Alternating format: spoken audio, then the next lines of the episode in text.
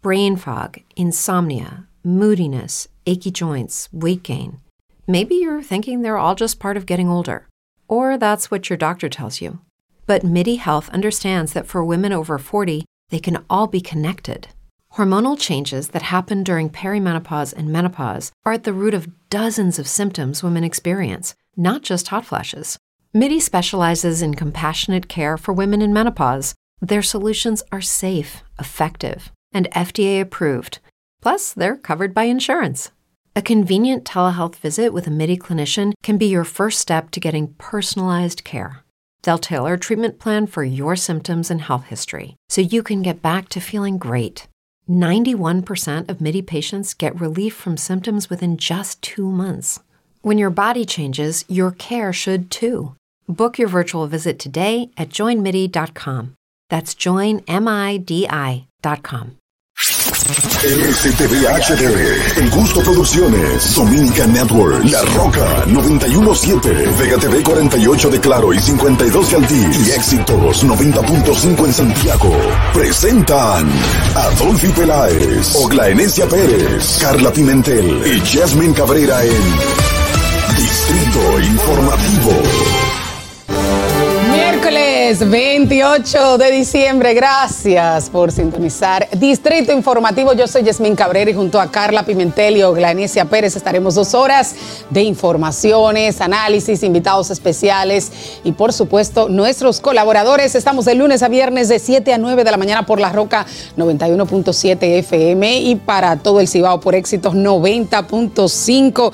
Si andas en tu vehículo, te acompañamos hasta Villa Altagracia por el norte, por el sur, hasta San Cristóbal en el este hasta San Pedro de Macorís. También esta transmisión puedes seguirla en vivo en nuestro canal de YouTube Distrito Informativo.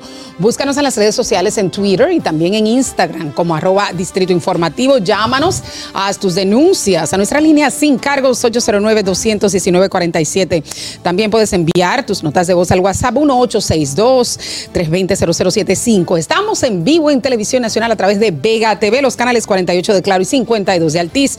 Y para todo el mundo en la plataforma Network. Si no has bajado esta aplicación, puedes descargarla en cualquier dispositivo inteligente. Escúchanos en Apple Podcast.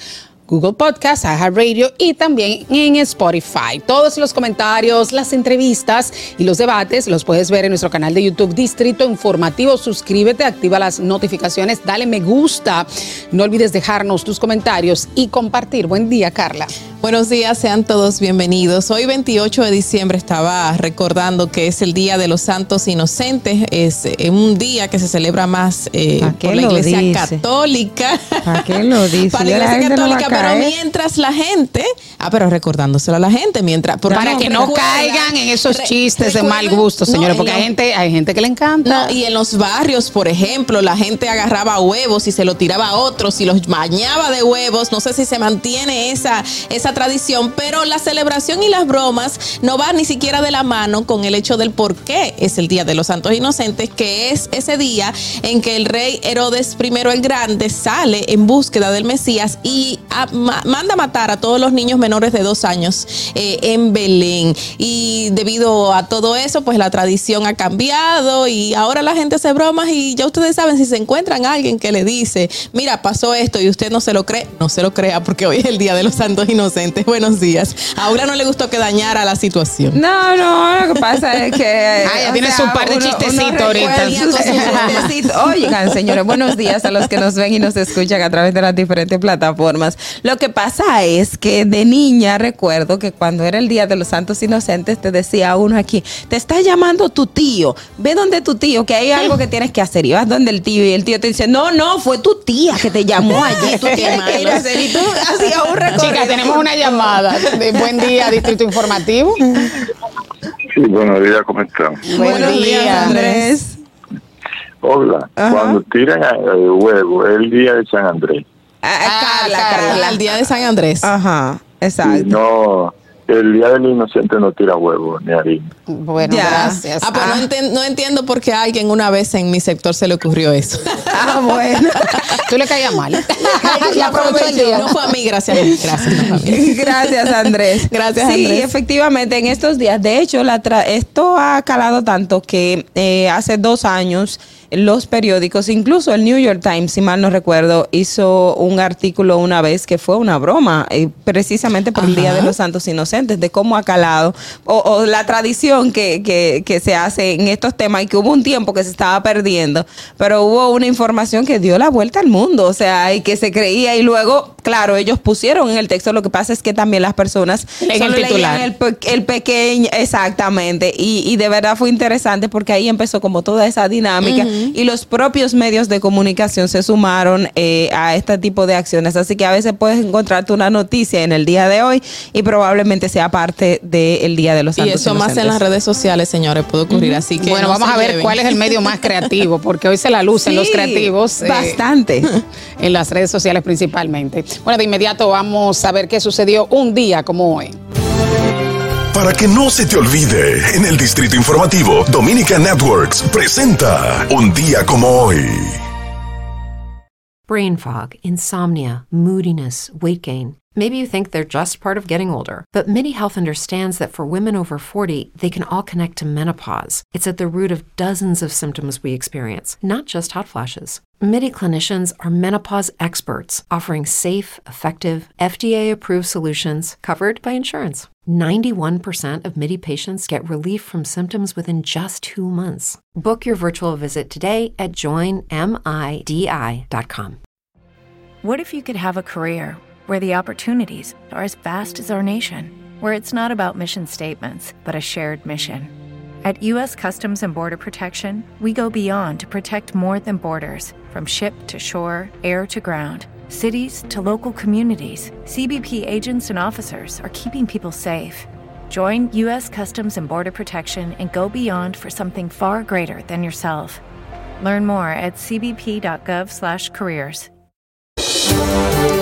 Un día como hoy, de día 28 de diciembre de los Santos Inocentes. En 1511, luego del pasado sermón de Adviento que dirigiera Fray Antón de Montesinos ante las autoridades de la colonia, donde hacía duras críticas al maltrato de que eran objeto los aborígenes de la isla, estos le acusan ante su superior eclesiástico. Y un día como hoy, en 1961, es disuelto el Partido Dominicano, organismo político en que basó el dictador Trujillo su dominio sobre el país. Un día como hoy, de 1962, se da la matanza de Palmasola, una masacre que se llevó a cabo en un paraje de San Juan de la Maguana por fuerzas represivas del Estado Dominicano. El móvil fundamental lo constituyó la intención de aniquilar un movimiento de carácter mesiánico y popular que a comienzos de los años 60 seguía las prédicas de Olivorio Mateo. Esto sucedió un día como hoy. Distrito Informativo. Entre las principales informaciones, la Junta Central Electoral fijó su posición sobre la aprobación de la modificación de la Ley 1519 sobre régimen electoral por parte del Senado de la República y que serán conocidas hoy miércoles en la Cámara de Diputados. Jaques indicó que así como la Cámara Alta aprobó varias de las propuestas sugeridas por la entidad electoral para modificar la controvertida ley, señaló con preocupación aspectos importantes que no fueron tomados en cuenta, entre ellos el reducir los topes de gastos de campaña y la eliminación del voto preferencial a nivel de las vocalías y regidurías. O sea, que ni siquiera van a tener la obligatoriedad de presentar el informe de gastos eh, de campaña y yo creo que hubiese sido un gran avance en términos de transparencia, institucionalidad, mejorías para que haya ma- mayor equidad. Mucha gente tiene mucho talento y no se mete a política porque no tiene dinero, además de dónde provienen los fondos Exacto. de campaña. Entonces, esto hubiese sido un gran control. El tema del voto preferencial, sí, hay voces en favor, en contra, pero la idea era que se importantizaran las propuestas y que como el preferencial lo que predomina es la figura, entonces el que fuera más popular, el que tuviera más dinero, pues ese fácilmente es el ganador. Mira que justamente eso de los topes es algo que en muchas ocasiones se ha solicitado debido a que muchísimos civiles, cualquier persona deja de participar o ser candidato a X o Y posición debido al recurso que tiene que invertir. Porque obviamente mientras más inviertes, pues más ganancias puedes tener, porque obviamente más adeptos vas a encontrar. Lamentablemente aquí se acostumbra a que la gente siempre quiere que se les dé algo. Entonces si usted no tiene para dar, pues no va a tener esa votación masiva eh, como requieren para poder ganar X o Y puesto. Y también está el tema de, de la corrupción eh, que se da y se impera dentro de las mismas campañas electorales. El hecho de que existe mucho lavado dentro del mismo, la inversión en narcotráficos que, que se denota en, en la misma debido a la necesidad que existe de tener dinero para poder realizar este tipo de acciones. Y, y con este tope hubiésemos, no erradicado, pero a lo mejor mitigado o disminuido esas situaciones que se dan en, dentro de las mismas campañas electorales.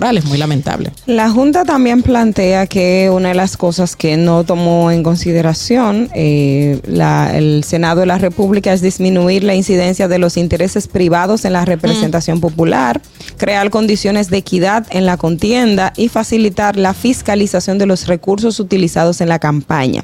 De igual modo, no se acoge la propuesta de eliminar el voto preferencial a nivel de vocalías y regidurías. Esto es un tema interesante porque este, esta metodología creó, digamos, cierto nivel de, de de controversia y un poco también la parte de la gestión en cuanto al proceso electoral en los aspectos municipales. Anteriormente, y cuando estamos hablando de vocalías y regidurías, estamos hablando de los ayuntamientos y distritos municipales, donde el regidor no era elegido eh, por el voto popular, o sea, el regidor, el, el director de la junta municipal o el, o al aspirante al alcalde establecía, creaba su, su, digamos, su equipo de campaña, que era el que le iba a acompañar en el proceso, y si, a- y si ganaba el alcalde o ganaba ese director de junta, automáticamente eh, los primeros regidores le acompañaban. Lo que se llama de por arrastre. Por arrastre, exactamente, en el caso municipal. Ahora lo que ocurrió es que se creó también la parte del voto preferencial para los regidores y eso de verdad,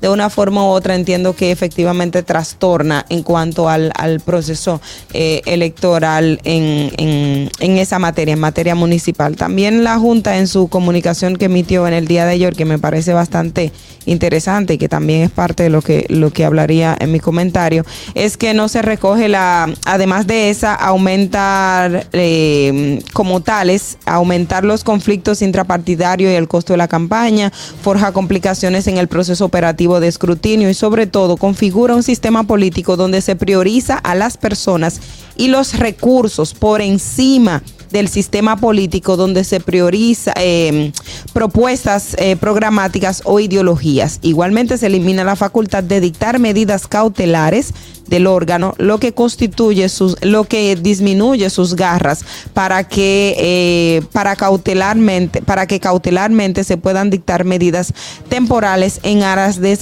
de salvaguardar la equidad y la integridad del proceso electoral, además de que no se aprueba la propuesta de paridad de género ni criterios de paridad vertical y horizontal para la representación en la lista de candidaturas. Yo creo que todo esto que ha planteado la Junta es bastante interesante y se debe de tomar en consideración porque ayer eh, algunos de los partidos políticos también denunciaron que se quería zancochar esta propuesta de ley de modificación al régimen electoral que ha sido ya en otras ocasiones eh, declarada inconstitucional por el Tribunal Supremo. Entonces, si volvemos a aprobar una ley que va a tener ese tipo de problemas, mejor no tener nada. Mira, otro aspecto que a mí me pareció preocupante es que, o sea, dice que se socava la independencia de la Junta Central Electoral porque se deja direcciones tan importantes como la. Dirección de Elecciones, Informática y votos dominicanos en el exterior bajo la discreción de los partidos políticos y bajo la conducción y directrices. O sea, no sé en términos prácticos en qué deviene esto, pero eh, el solo título me parece preocupante, o sea, Claro. cuando debe estar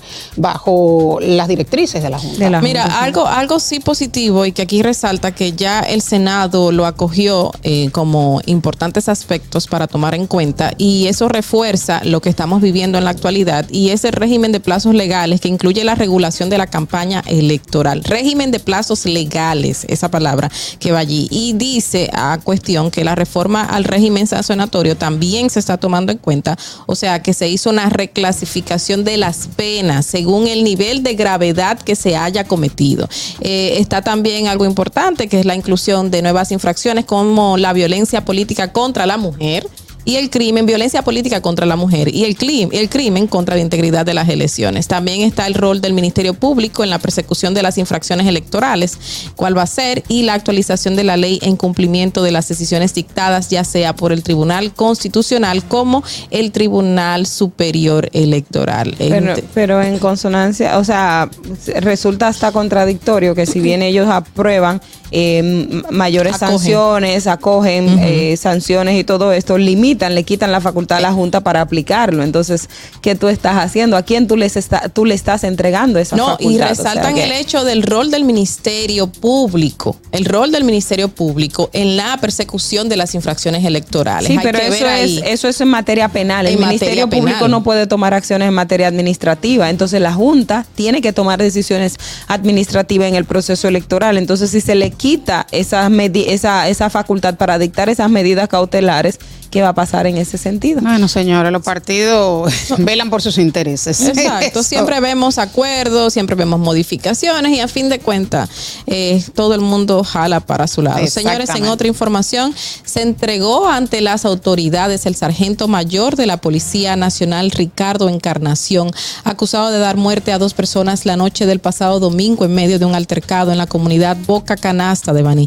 Al acompañar a la gente en su entrega en la dirección de la Policía Nacional de la provincia de Peravia, su abogado lamentó la situación del, lamentó la situación del oficial al momento de indicar que, en e- que este no se encontraba consumiendo bebidas alcohólicas en el establecimiento donde ocurrieron los hechos, sino que estaba brindando un servicio de seguridad a un familiar propietario del negocio. En el video inicial, eh, que anda en las redes sociales, eh, que se ha hecho viral, pues se ve el señor, el policía, el sargento, en el momento en que está como en una discusión con el joven eh, verbal y luego entonces ocurre un altercado, el policía se ve que empuja al jovencito, cuando el jovencito al parecer se altera y después de esto, eh, este, este huye del local, siendo así luego el policía atacado por una turba enorme de hombres que llega al lugar y los lo agarra de manera desprevenida. Fueron los y pari- hasta los parientes de- que son los joven. parientes del joven que lo agarran de manera desprevenida y que hasta le lanzan botellas. Y vemos como el policía hasta tuvo que, que meterse detrás del mostrador y lamentablemente sucedieron estos hechos. Una defensa, me imagino que por ahí se irá el- los abogados del mismo diciendo que fue una defensa. Hay que ver realmente qué pasó al inicio porque hubo ese altercado entre el joven, el joven tiene 14 años, o sea, es un niño, y el policía y qué pasó entonces en intermedio, que si se conocían. Esos son algunos detalles que imagino van a salir a la luz a raíz de que ya el sargento se enteró. se Ahora, ¿cómo la gente detona eh, en violencia Hay que de- pensarlo, de, forma, claro. de forma tan fácil? O sea, tu hijo tuvo un altercado con una, un agente policial que tú sabes que tiene un arma y tú, tú vas la trulla entera a golpear a la gente. Lo que o sea, hay que ver si ellos sabían que era un agente policial. O sea, que también. Bueno, también, Pero el tema es la parte de por qué no mediar en conversar. Primero hablar, ¿qué fue lo que pasó? O sea, No, no, no, todo o sea, a- a caerle a botellazo, a golpes. Mm, Exacto, esa no fue la mejor decisión. Y No fue la mejor, no fue buena decisión. Lamentablemente, el padre del joven está muerto ahora mismo. O sea, estamos hablando de que fue a defender a su hijo, no sé por qué. Pero será que estaban ahumados, porque ¿qué- para mí no me-? Y ahí ocurre esta situación lamentable. Eso es, eso es eh, un trauma por todos lados. Es una pena. Lo que uno siempre tiene que decir a la persona. La resolución pacífica de conflictos, señores, suena muy poético, suena muy, eh, eh, muy filosófico, pero es la mejor alternativa, es la mejor alternativa. Si hay una situación de conflicto, busque la, la manera de resolverlo y no ir a la violencia, porque al final entonces eh, sale más, más costoso. Ahora, para ese adolescente que ustedes creen que va a pasar, es una culpa la vida entera. O sea, mi papá se murió por mi culpa, porque yo fui, ¿me entiendes? O sea, es, es, un, es un caso complejo y penoso que uno eh, lo que sí quiere es que no, no se repita por, en, todos los, en todo el sentido de la palabra.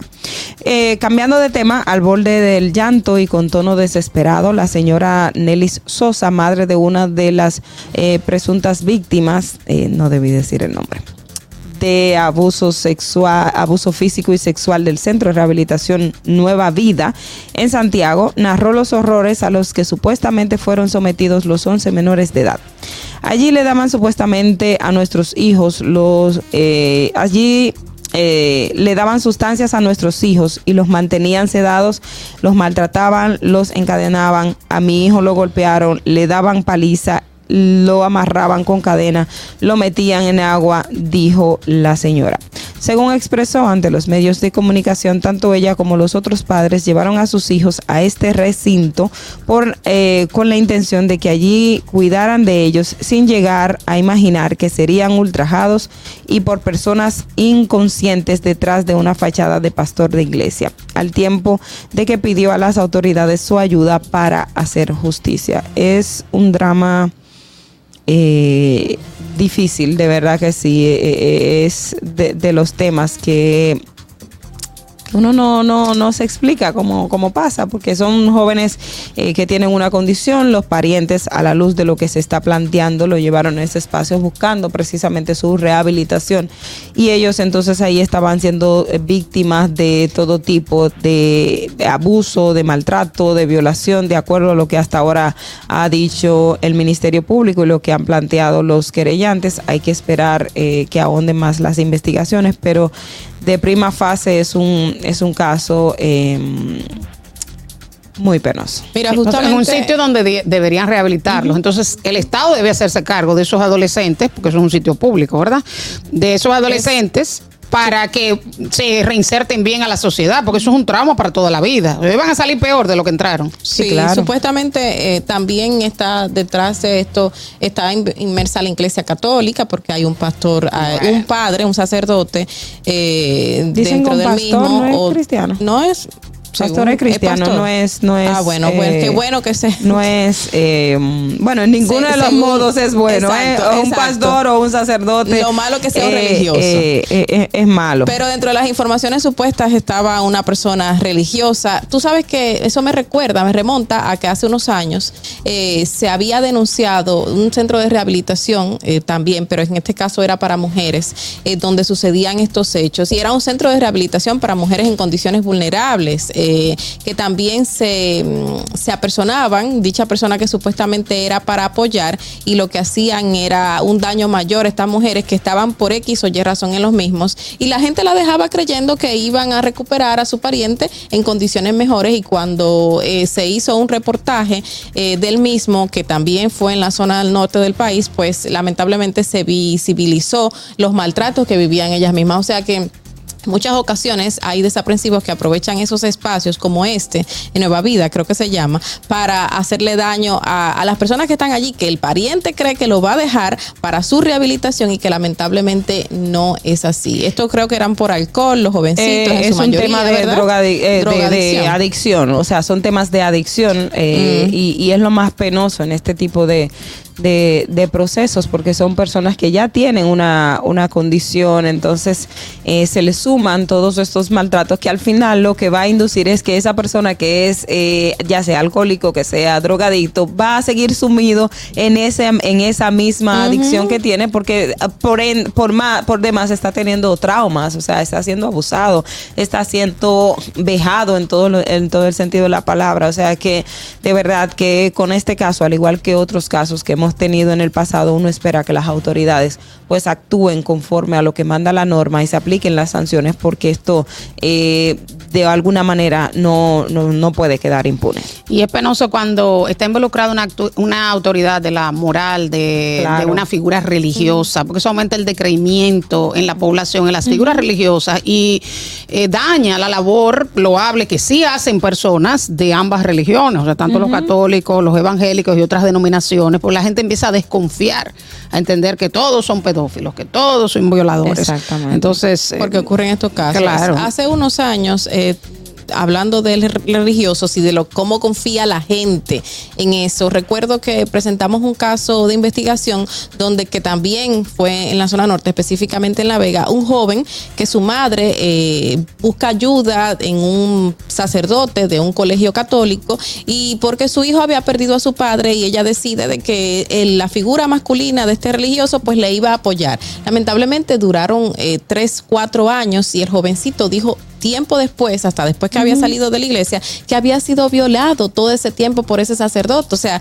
la madre al enterarse de esa situación, el- la, la destrucción que tuvo internamente, porque su hijo, ella pensaba que lo dejaba en buenas manos y una persona que lo iba a guiar, que lo iba a orientar, que lo iba a ayudar ante esta situación de duelo que iba pasando en ese momento. Y ahí llega el... el el descreimiento en la población, en, en, en las personas como ese, ese tipo de personas, un religioso. muy- Tuvimos muy el caso penoso. Wesolowski, que fue un nuncio También, apostólico en la. República Dominicana. Tuvimos otro, el padre de Juan Calito. O sea, Juan Calito. Hemos tenido varias, varias situaciones precisamente relacionadas con eh, religiosos que padres confían y les entregan a sus hijos creyendo que pueden tener una solución o pueden ayudarlos y terminan siendo abusados y violados. Por eso siempre llaman la atención a los padres. En- en- eh, o sea, cuando hablamos de confiar, usted no debe En confiar en nadie. o sea, independiente, o sea, no es cre- no es un tema de o sea, eh, cuando hablo de confianza no es que tampoco usted va a andar en la paranoia de, de- en el sentido, pero cuando se trata de su hijo, de su hija, de un menor de edad,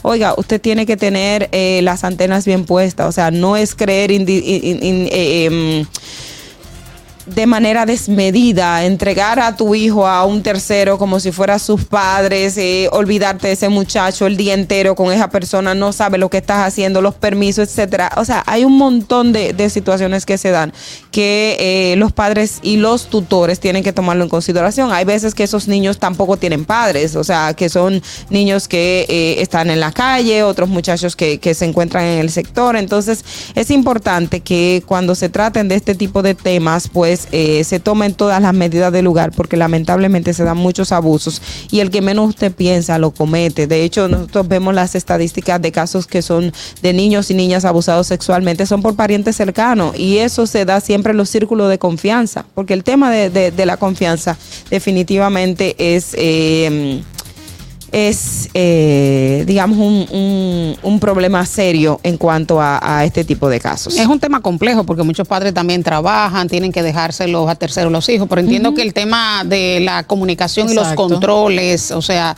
de, De la hablar observación. eh, frecuentemente con el niño, de decir qué partes no deben tocarse, qué, qué confianza se le puede dar a una Que gente, cuál si no, que le cuente si pasó algo. Eso es importante porque hay cosas que se escapan de las manos y, de los padres. y la Así observación también, la observación, hay que siempre observar a, los menores de edad y a los niños. O sea, cuando usted ve que cambia de conducta, que tiene una condición, o sea, eh, eh, analice los patrones, que eso también a veces el niño no tiene que hablar. El niño no necesariamente eh, haga una comunicación verbal, pero, pero sí te puede demostrar con su actitud, con sus gestos, cambios bruscos de comportamiento y esto te indica que algo está pasando. Así es. Y el coordinador del clúster del alcohol del Ministerio de Salud Pública, doctor Elías Tejada, expresó que la acostumbrada extensión del horario de expendio de bebidas alcohólicas que se establece durante las festividades navideñas ha influido en el descontrol de ciertas personas que transitan bajo los efectos del alcohol, provocando accidentes de tránsito. En ese mismo contexto, el director del programa de reducción de morbilidad por accidentes de tránsito, PREMAT, Julio César de León, aseguró que los accidentes de tránsito son uno, una de las principales causas de muerte en el país, de los cuales 77 registrados este año, 57 son por motocicletas. Yo creo que con extensión o sin extensión van a ocurrir Igual. estos accidentes porque la gente lo que hace es comprarle y se la bebe en su casa en teteo y en fiesta. Exacto. bueno, señores, vamos a una pausa cuando retornemos más en Distrito Informativo. ¿Viste qué rápido? Ya regresamos a tu distrito informativo. 7 y 26 de la mañana, gracias por continuar con nosotros en Distrito Informativo. Pasamos al comentario de la periodista Oglenesia Pérez. En el distrito informativo te presentamos el comentario de la periodista Ogla Enesia Pérez. Precisamente eh, con relación al, pronunciamiento que hace el Pleno de la Junta Central Electoral ante las modificaciones y el estudio del proyecto de ley de eh, orgánica para el régimen electoral, es importante otra vez eh, caer en estos, en estos temas que siempre están en el tapete y es eh, el- la parte de los topes, los montos que se ponen para o que se deberían colocar para las campañas electorales. Y yo creo que ya la Junta en esa resolución o en este en este comunicado que ha enviado eh, lo sintetiza de manera clara que aquí se prioriza eh, eh, las personas eh, los, donde los políticos priorizan los recursos por encima de las propuestas, es decir, las personas y los recursos por encima de las propuestas y las ideologías. Y esto es eh, muy delicado porque cada vez en una sociedad donde nosotros cuestionamos la calidad de políticos que tenemos, el sistema político que tenemos, al final nos damos cuenta que eh, estamos, aunque, si, aunque tengamos una democracia, eh, nuestro sistema de partidos cada vez se debilita mucho más. Se debilita porque eh, va a, la, a, las, a los escaños, está en el Congreso de la República, están en los puestos principales, tienen figura o notoriedad pública, quienes eh, imponen más los recursos económicos por encima de incluso el interés colectivo de la sociedad. Tenemos varios casos y se ha mencionado a lo largo de los años casos de personas que tienen una dudosa reputación, pero que están en un puesto público, que son elegidos por el voto popular. Y esa elección no se debe precisamente a que la gente lo hace por convicción, la gente lo ha hecho porque es la persona que se ha podido gerenciar, se ha podido eh, manejar en esos ambientes y ha dispuesto recursos. Siempre uno escucha luego, durante la campaña, tú dices, no, pero este candidato no iba a ganar porque cuando llegaba el otro, donde él ponía 10 mil, el otro ponía 100 mil. Cuando se le ponía una cantidad, unas acciones, el otro lo triplificaba. Entonces, era, eh, papeleta mató a menudo. Eso es, eso es muy común escucharlo en nuestros procesos electorales y es eh, a lo que uno por lo menos mínimamente apuesta que en la República Dominicana los partidos asuman la responsabilidad de algo tan delicado como esto y creo que con los ejemplos más, eh, más recientes que tenemos, tenemos dos congresistas en los Estados Unidos detenidos vinculados a actos de eh, narcotráfico, o sea, a, a hechos que definitivamente tú dices, pero, pero Dios mío, ¿hasta qué punto vamos a llegar?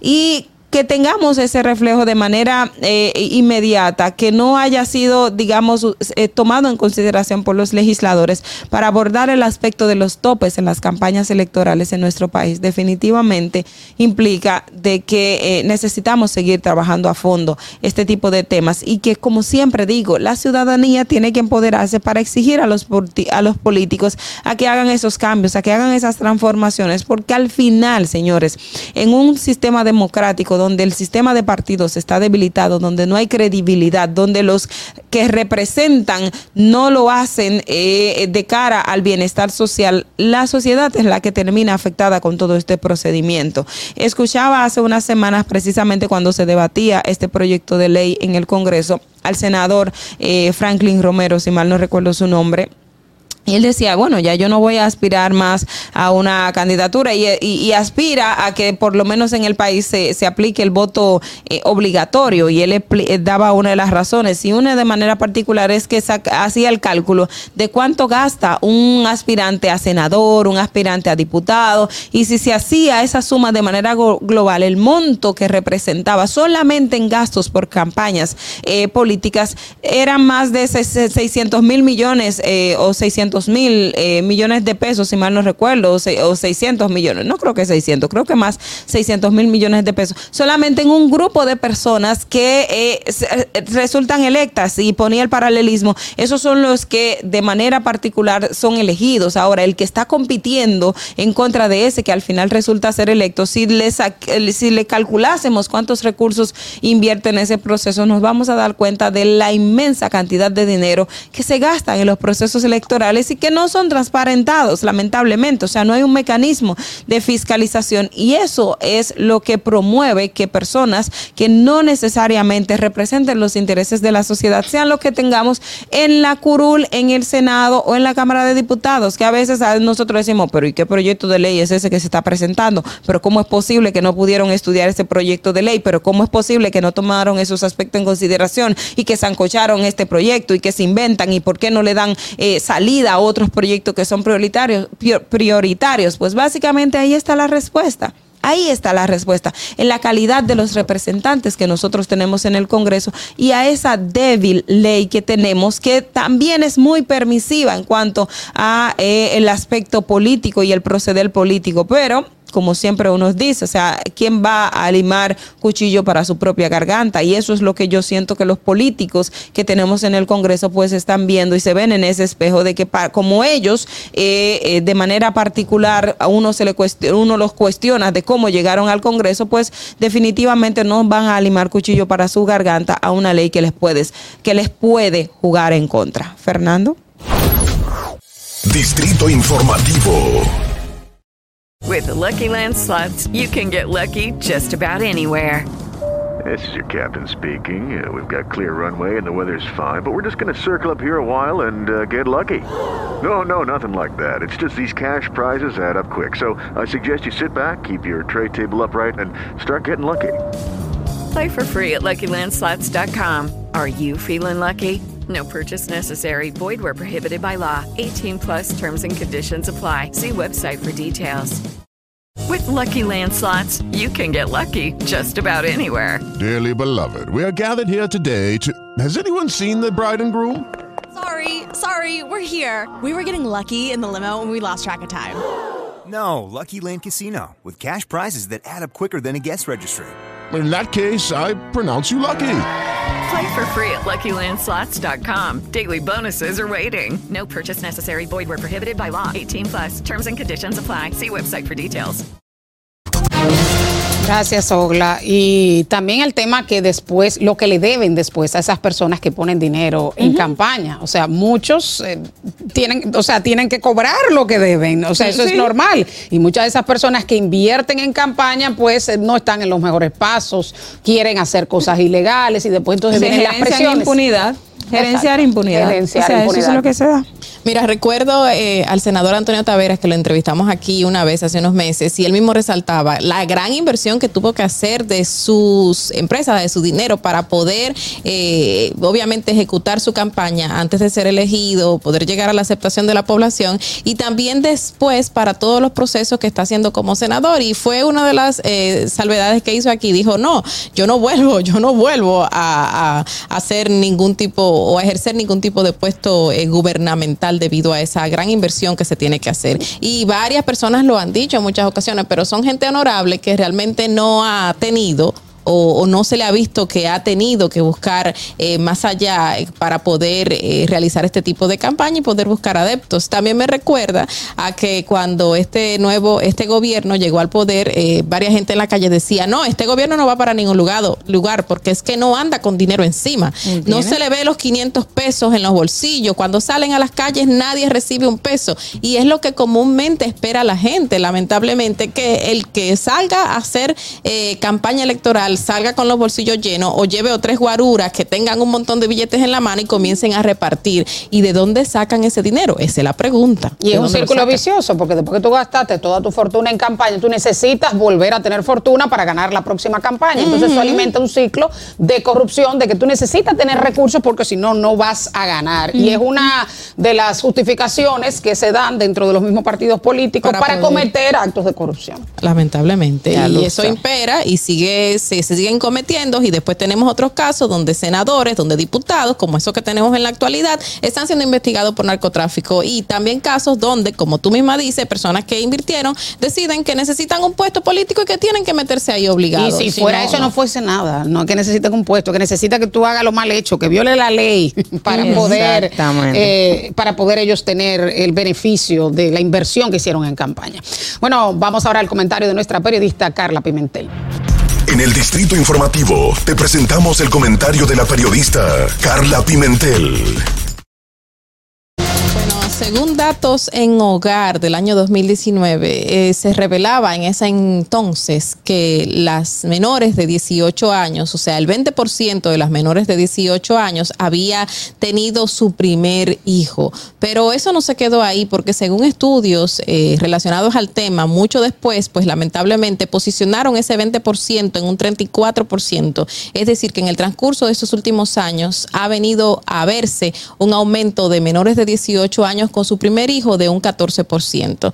Eh, obviamente eso nos sitúa todavía dentro de Latinoamérica en uno de los primeros países latinoamericanos con grandes cifras de menores con, con niños o niños criando niños en estos casos, que es lo que vemos. Y a pesar de que hubo un decreto que se elimina el matrimonio infantil, todavía tenemos uniones tempranas y ni siquiera uniones tempranas, sino también lamentablemente hechos de violencia, incestos, abusos sexuales contra niñas que tienen que eh, terminar teniendo un bebé y, y que lamentablemente eh, de alguna manera u otra no hemos podido erradicar. Recuerdo que de una organización social, una persona nos contó en una ocasión que fue a dar eh, servicios a una localidad del interior, remoto, y se encontró una niña de 10 años embarazada que le decía, eh, por favor, quítame esto que yo tengo aquí, que me, me, me siento mal, me hace daño, yo no quiero tener esto dentro de mí. Lamentablemente esa niña de 10 años no sabía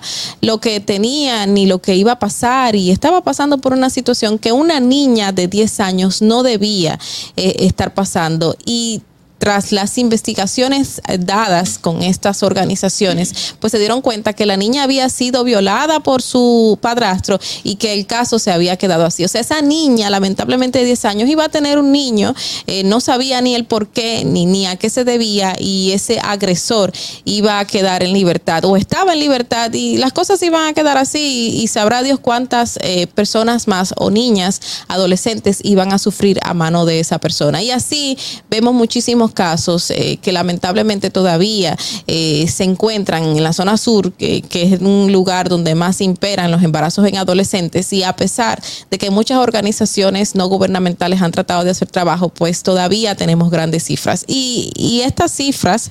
Eh, de uniones tempranas, por ejemplo, se fue reduciendo en el transcurso de los años, eh, según estadísticas dadas por estudios realizados, específicamente en este caso por USPA, que, obviamente las uniones tempranas son una gran causa de embarazos en adolescentes, a pesar de que tenemos otros casos de violaciones, pero en las uniones tempranas también se dan los mismos y se han reducido, pero lamentablemente todavía también nos posiciona como una, un país con una gran cantidad de casos de embarazos en adolescentes, de uniones tempranas, de, de violencia sexual contra las mismas menores y, en muchas ocasiones ni siquiera se ve así, sino que se ve como algo normalizado. Obviamente la ley eh, redacta de que si una persona le lleva más de cinco años a una menor de edad ya es abuso eh, que se está cometiendo en su misma, pero no lo hemos visto como tal eh, a pesar de ciertas orientaciones que se han dado y por eso tenemos esas grandes cifras todavía que están apañando la situación en el país y que vamos a comenzar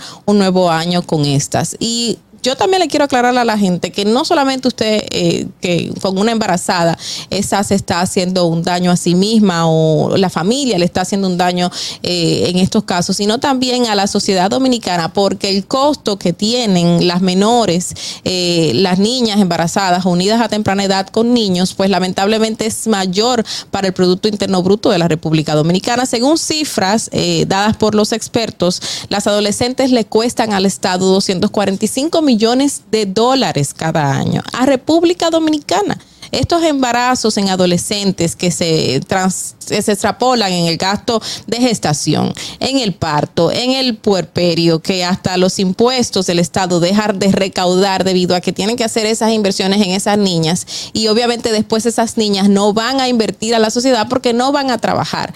Entonces, el Estado dominicano eh, no solo está dejando de percibir, sino también que está perdiendo una gran cantidad de personas que pueden ser productivas en el futuro y que no solamente niña está perdiendo, no solamente su familia está perdiendo, sino todos nosotros en conjunto estamos perdiendo, porque estamos perdiendo una persona que puede ser un ente productivo.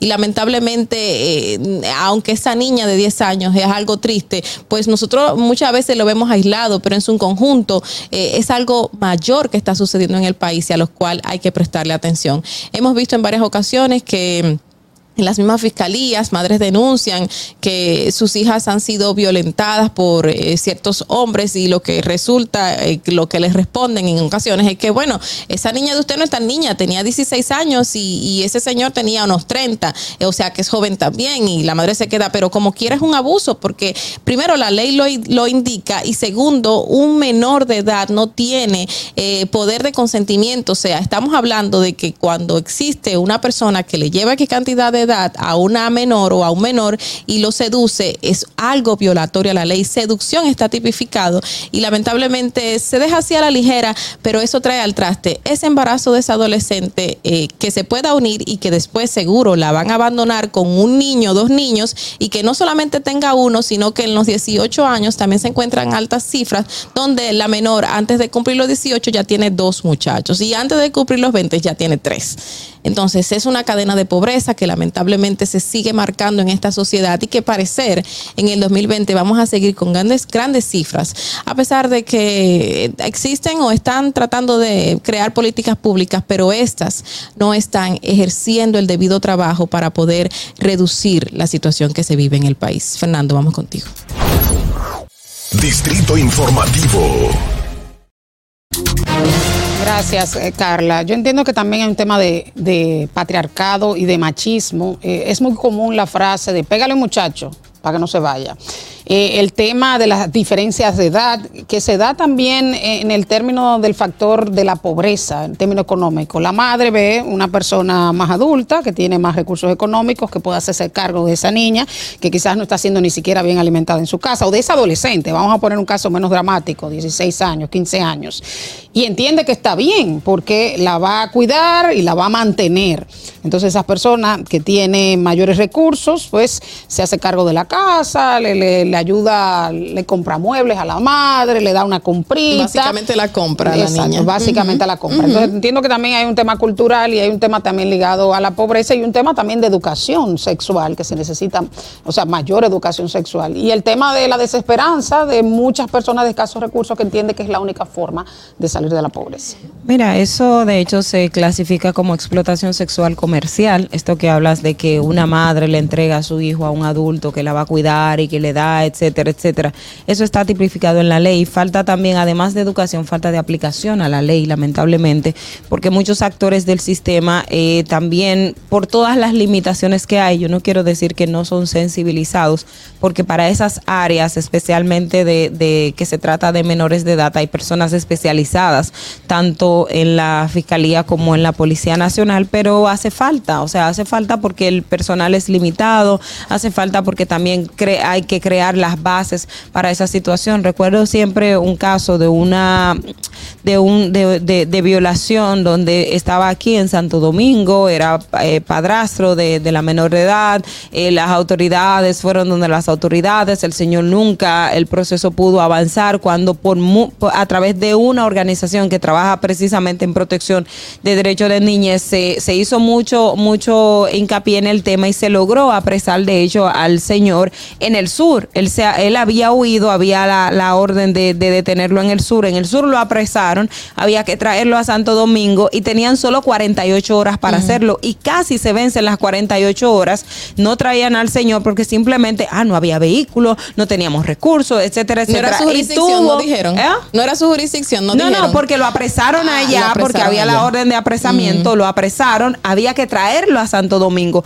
Pero en ese tiempo de traerlo a Santo Domingo casi dejan vencer el plazo porque esa misma eh, dejadez, falta de, de, de, de- de institucionalidad, falta de recursos, porque en el sur solamente tienen dos vehículos, un vehículo, y si yo te lo mando para Santo Domingo, al final me quedo sin nada. O sea que es un problema muy serio eh, con, e- con este tipo de casos que también se da y hace que la familia se desgaste y se pierdan los procesos y la gente lo someta, porque entonces también llega el otro elemento, que la gente llega a un acuerdo extrajudicial y que, ah, bueno, sí, eh, pasó esto, pero a mi hija tú le devuelves la reputación comprándole una cama, una mudándole en una casa y ya entienden que con eso se resolvió el problema. O sea que es, eh, es un tema complejo y República Dominicana tiene estas cifras de embarazo en adolescente en América Latina muy altas, eh, por lo cual las políticas públicas también tienen que centrarse eh, a abordarlo de manera integral. Tú sabes que justamente el, también el normalizar dichos hechos es que nos ha llevado a donde estamos, porque recordamos que hace pocos meses se hizo un titular viral donde decían que una menor mató a su marido. Una menor mató a su Exacto. marido. Señores, una menor mató a su marido. O sea, eh, al yo leer ese titular, yo El me tipo quedé- tenía 30 o 40 y la muchacha tenía 15. O sea, estamos hablando de que era una niña violentada. Primero fue violentada porque, porque estaba con ese hombre de 30 años. Segundo, eh, en la narración se cuenta de que la niña recibía golpes y que ese día agarró ese cuchillo y que en su defensa apuñaló a ese hombre y para mala suerte de él lo mató, pero fue en defensa de una niña abusada por años. Tenía de hecho, uno- que un mucho- año y pico. de muchos de los casos de violencia intrafamiliar y de género también se dan en ese contexto de menores de edad que son abusadas y se unen tempranamente a una pareja y ellas terminan siendo eh, víctimas de abuso sexual, terminan siendo víctimas de maltrato y de, eh, mm, de, de golpes, maltrato De- doméstico, o sea, claro. violencia, violen- violencia física también, que es otro de los factores que usualmente en este ciclo se presentan. Mira, y esa normalización lamentable de que lleva consigo eh, esta, esta idea de que todos los medios lleguen con ese titular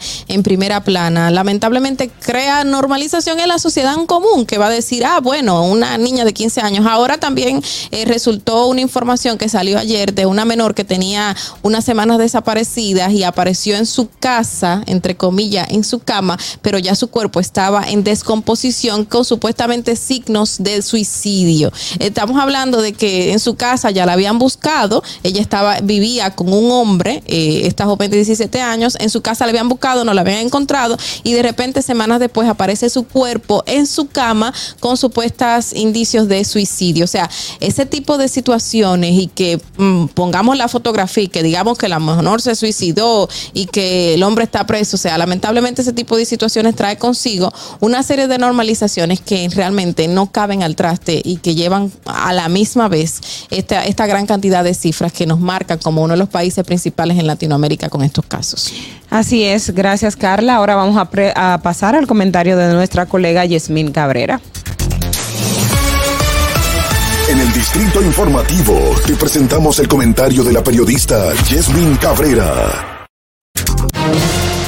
Bueno, iniciando con los resúmenes del año, eh, una de las principales informaciones en términos económicos fue la ola inflacionaria que azotó el mundo entero, en el caso de América Latina, con el crecimiento de los eh, precios en la canasta familiar, el precio de los combustibles, y esto fue marcado inicialmente por la invasión de Rusia a Ucrania, lo que disparó los precios del petróleo, los precios de los combustibles, también el tema del arrastre que dejó la situación del COVID-19 con atascos en las cadenas de suministros y en otros casos particulares la gran ayuda estatal que se derogó, lo que aumentó el sobrecalentamiento de la economía, o sea, un aumento del consumo que llevó a un aumento de los niveles de los precios.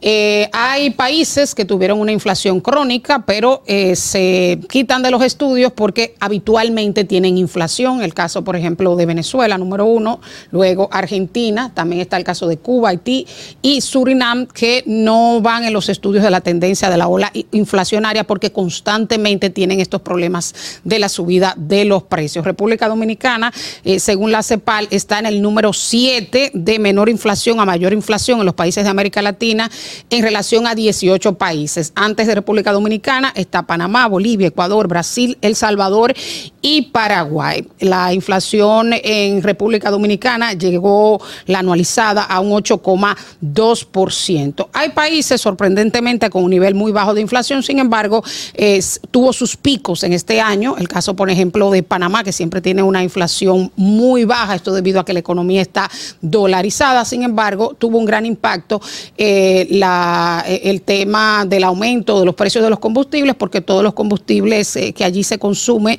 es importado y de hecho hubo hasta protestas y el gobierno tuvo tuvo que tomar una medida inusual de establecer eh, subsidios a los combustibles y eh, la situación fue tal que en junio se disparó esa inflación a un 5% cuando regularmente era por debajo del 2%. Otro caso inusual es el caso de Bolivia, que mantiene también una inflación baja y esto es debido a que se mantiene un tipo de cambio fijo, o sea, la moneda de Bolivia está en un punto fijo de un dólar 6,96 el peso boliviano. El gobierno se mantiene inyectando dólar en el mercado, o sea, de sus reservas para mantener ese tipo de cambio fijo. También da muchos subsidios a los alimentos, a los combustibles y influye también de que para dar certificados de exportación estudia muy bien cómo está el mercado interno. O sea, si hay desabastecimiento, si los precios están altos, pues no le dan el certificado de exportación de determinado rubro para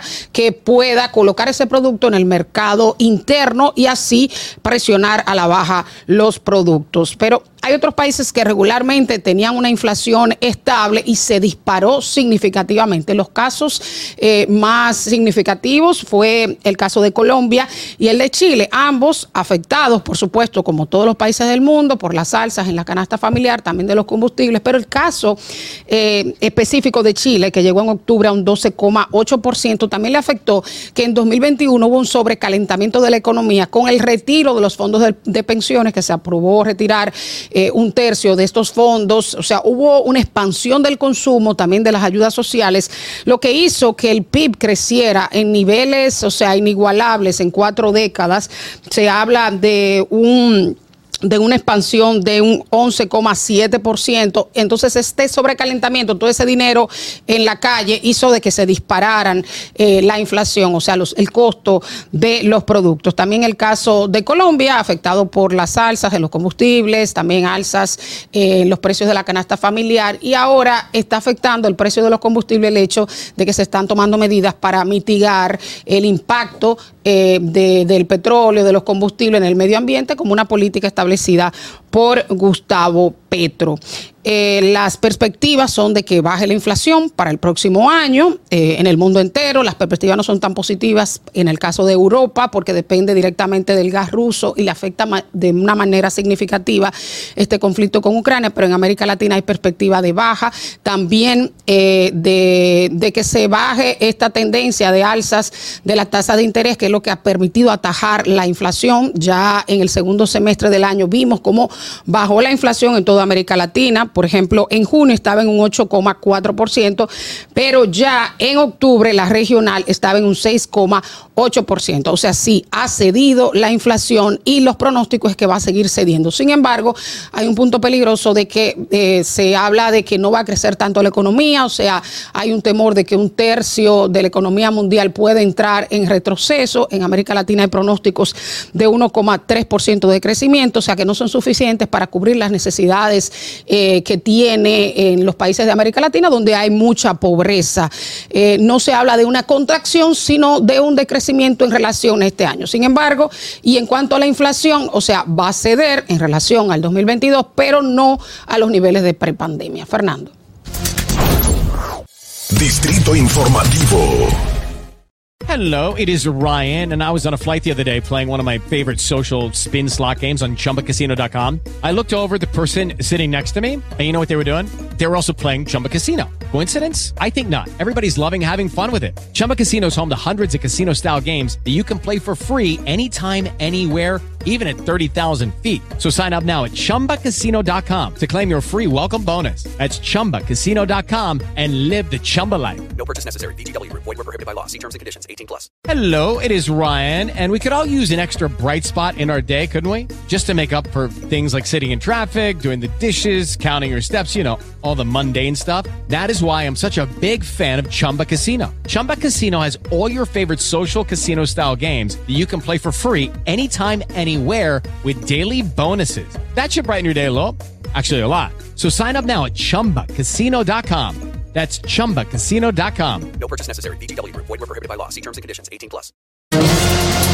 Gracias. Yasmin. Y antes de, tenemos que dar las gracias también a nuestra gente de Éxitos 90.5 en Santiago de los Caballeros por acompañarnos hasta las 8 de la mañana. a- De la mañana. Ustedes recordarles que pueden seguir esta transmisión a través de nuestro canal de YouTube Distrito Informativo y también nos pueden ver a través de Vega TV y Dominican Network, los que también están en los Estados Unidos. Mira, este tema de, de- de la economía y lo que uno se espera de, de lo que eh, ha ocurrido en este 2022 definitivamente es como, como removió, nos volvió a esta, a esta situación de que si íbamos a tener otra vez la crisis que tuvimos en 2009, la que se vivieron en, en producto de lo que ocurrió en, en- en Estados Unidos, entonces toda América tuvo que también sufrir y la economía mundial sufrió esas consecuencias. Entonces, para este año, como bien eh, apuntabas, que en algunas partes se contrajo la economía, en el caso de Chile con los de la, la, la ero- la erogación del, recurso de los fondos de pensiones, que todo esto degeneró en las movilizaciones y, la elección de, de Gabriel eh, Boric, eh, definitivamente nos apunta a que el panorama, si bien tu contexto no es del panorama que vamos a tener en el 2023, pero que lo que hemos tenido, por ejemplo, en nuestro país eh, para este 2022 en comparación con otros países, uno puede decir que está como, bueno, por lo menos respirando en medio de toda esta turbulencia internacional. De hecho, se habla de un crecimiento de un 5%, 4.8%, que es Exacto. altísimo en relación a la región. No, y que justamente el resumen dado por Yasmin indica que el- Latinoamérica completa y el mundo tuvo un momento de recesión económica debido a la situación de pandemia que estábamos viviendo, el tema ahora ruso-Ucrania, las debilidades que eso trae consigo a la adquisición de ciertos productos, pero, pero la situación se prevé que no va a estar tan mala, a pesar de que ciertos expertos en República Dominicana específicamente indican de que todo va de mal en peor y que el próximo año se preparen, pero el crecimiento que hubo y que resaltan las mismas autoridades correspondientes en la actualidad y lo que se ve a largo plazo, pues al parecer no va a estar tan mal la situación. Yo No tengo mis mal. dudas en relación al tema de las remesas. O sea, si va a haber contracción en Estados Unidos, o Las sea, remesas van a bajar. las La remesas van a bajar, que ya claro. bajaron, según un estudio que vi recientemente de fin de año, y van a bajar significativamente. Entonces, mucha de la población que de escasos recursos depende de las remesas de Estados Unidos y, y de Europa, que me imagino que también ha bajado drásticamente, mucho más. Exacto, eh, eh, eso es eso es un detalle importante. Mira, otro aspecto también a mí que me eh, y ahora de manera breve me llegó a la mente que varios países en América en este año tuvieron elecciones de nuevos presidentes y esas elecciones en términos económicos también eh, representaron alguna eh, o o pudo en cierta manera también motivado a lo que se estaban viviendo en esos países fruto de lo post-COVID, o sea, hablando de Colombia, de Chile, eh, Brasil, que ya sabemos el caso de, de, de, de, de Jair. Bolsonaro, que es un personaje... eh, un personaje, vamos a decirlo en ese sentido. Entonces, eh, este, todo este tipo de, de- de turbulencia también de la economía en América, eh, de cierto modo llevó a que eh, estos grupos de, de izquierda llegaran a- al, al poder en, en esos países. Pero fíjate un dato interesante, que lo que hubo fue un cambio de gobierno, o sea, se votó en contra. No fue tanto vamos a la izquierda, se votó en contra. Y contra fíjate que la mayoría de los eh, candidatos de izquierda moderaron el discurso. O sea, no es que la gente está favor de la De la izquierda. izquierda, o no, sea, Lula fue- tuvo que hacer eh, concesiones y tuvo que hacer alianzas eh, con el centro.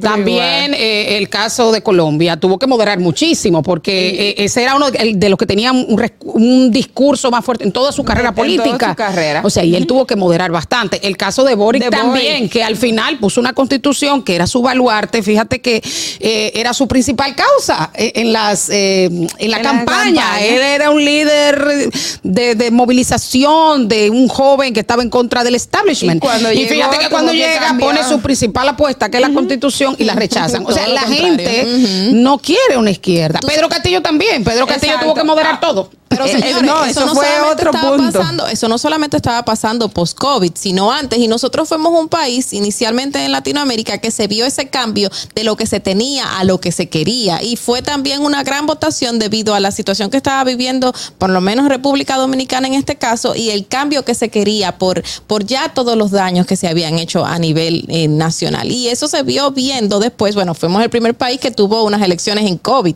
O sea, nadie se esperaba que fuese un país que hiciera elecciones en COVID. COVID, a pesar de, lo que hubo en un inicio, con la primera vez que se iban a hacer las elecciones y los problemas que presentamos técnicos, eh, que luego vieron arrastre con un cambio de fecha, pero luego fuimos un país de ejemplo y a raíz de eso se dieron todos estos cambios en Latinoamérica. Y mira, volviendo a la remesa, que algo que se me quedaba, tú sabes que aquí el crecimiento de las remesas, obviamente en COVID, se debió a gran, al gran apoyo que recibieron los extranjeros en Estados Unidos, en este caso los dominicanos, y también en Europa, que esa gente lo que hacían era que y mandaban para acá a su familia. Y tú sabes Y la gran cantidad la de dominicana. Tú sabes la gran cantidad de personas con residencia que vive aquí, Ajá. que recibieron su chequecito. Exactamente. Exacto. Bueno, ya Exactamente. denunciaron de que hay eh, en Pedernales tenemos unos cuantos eh, autoridades que están viviendo en el exterior.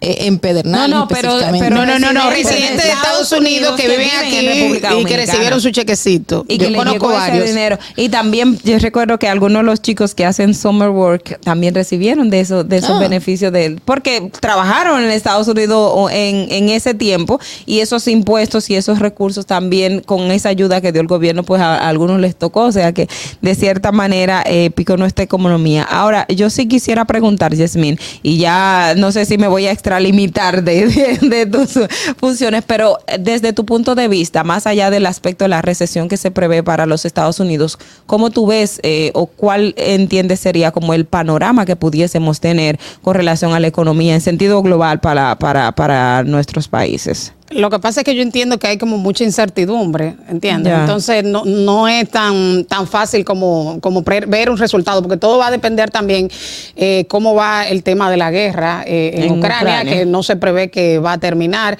O sea, y hay un tema de, o sea, van a bajar las tasas de interés. Se, se prevé que si hay decrecimiento, pues hay desempleo. y, y, o sea, y hay una gran contracción. Puede bajar la inflación, pero una inflación, inflación baja, pero con decrecimiento económico. Yo prefiero crecimiento económico con inflación, Con inflación alta. alta. ¿En serio? ¿Por qué? Bueno, porque el crecimiento económico a veces da el resultado de la inflación, porque hay consumo. Entonces suben los productos, pero por lo menos todo el mundo está La trabajando. gente tiene dinero para comprar. La inflación es peligrosa, hay que mantenerla controlada, pero también que no haya crecimiento económico y, y- y bajen los productos, pero no hay crecimiento económico, o sea, que nadie compra, también es complicado. Ya.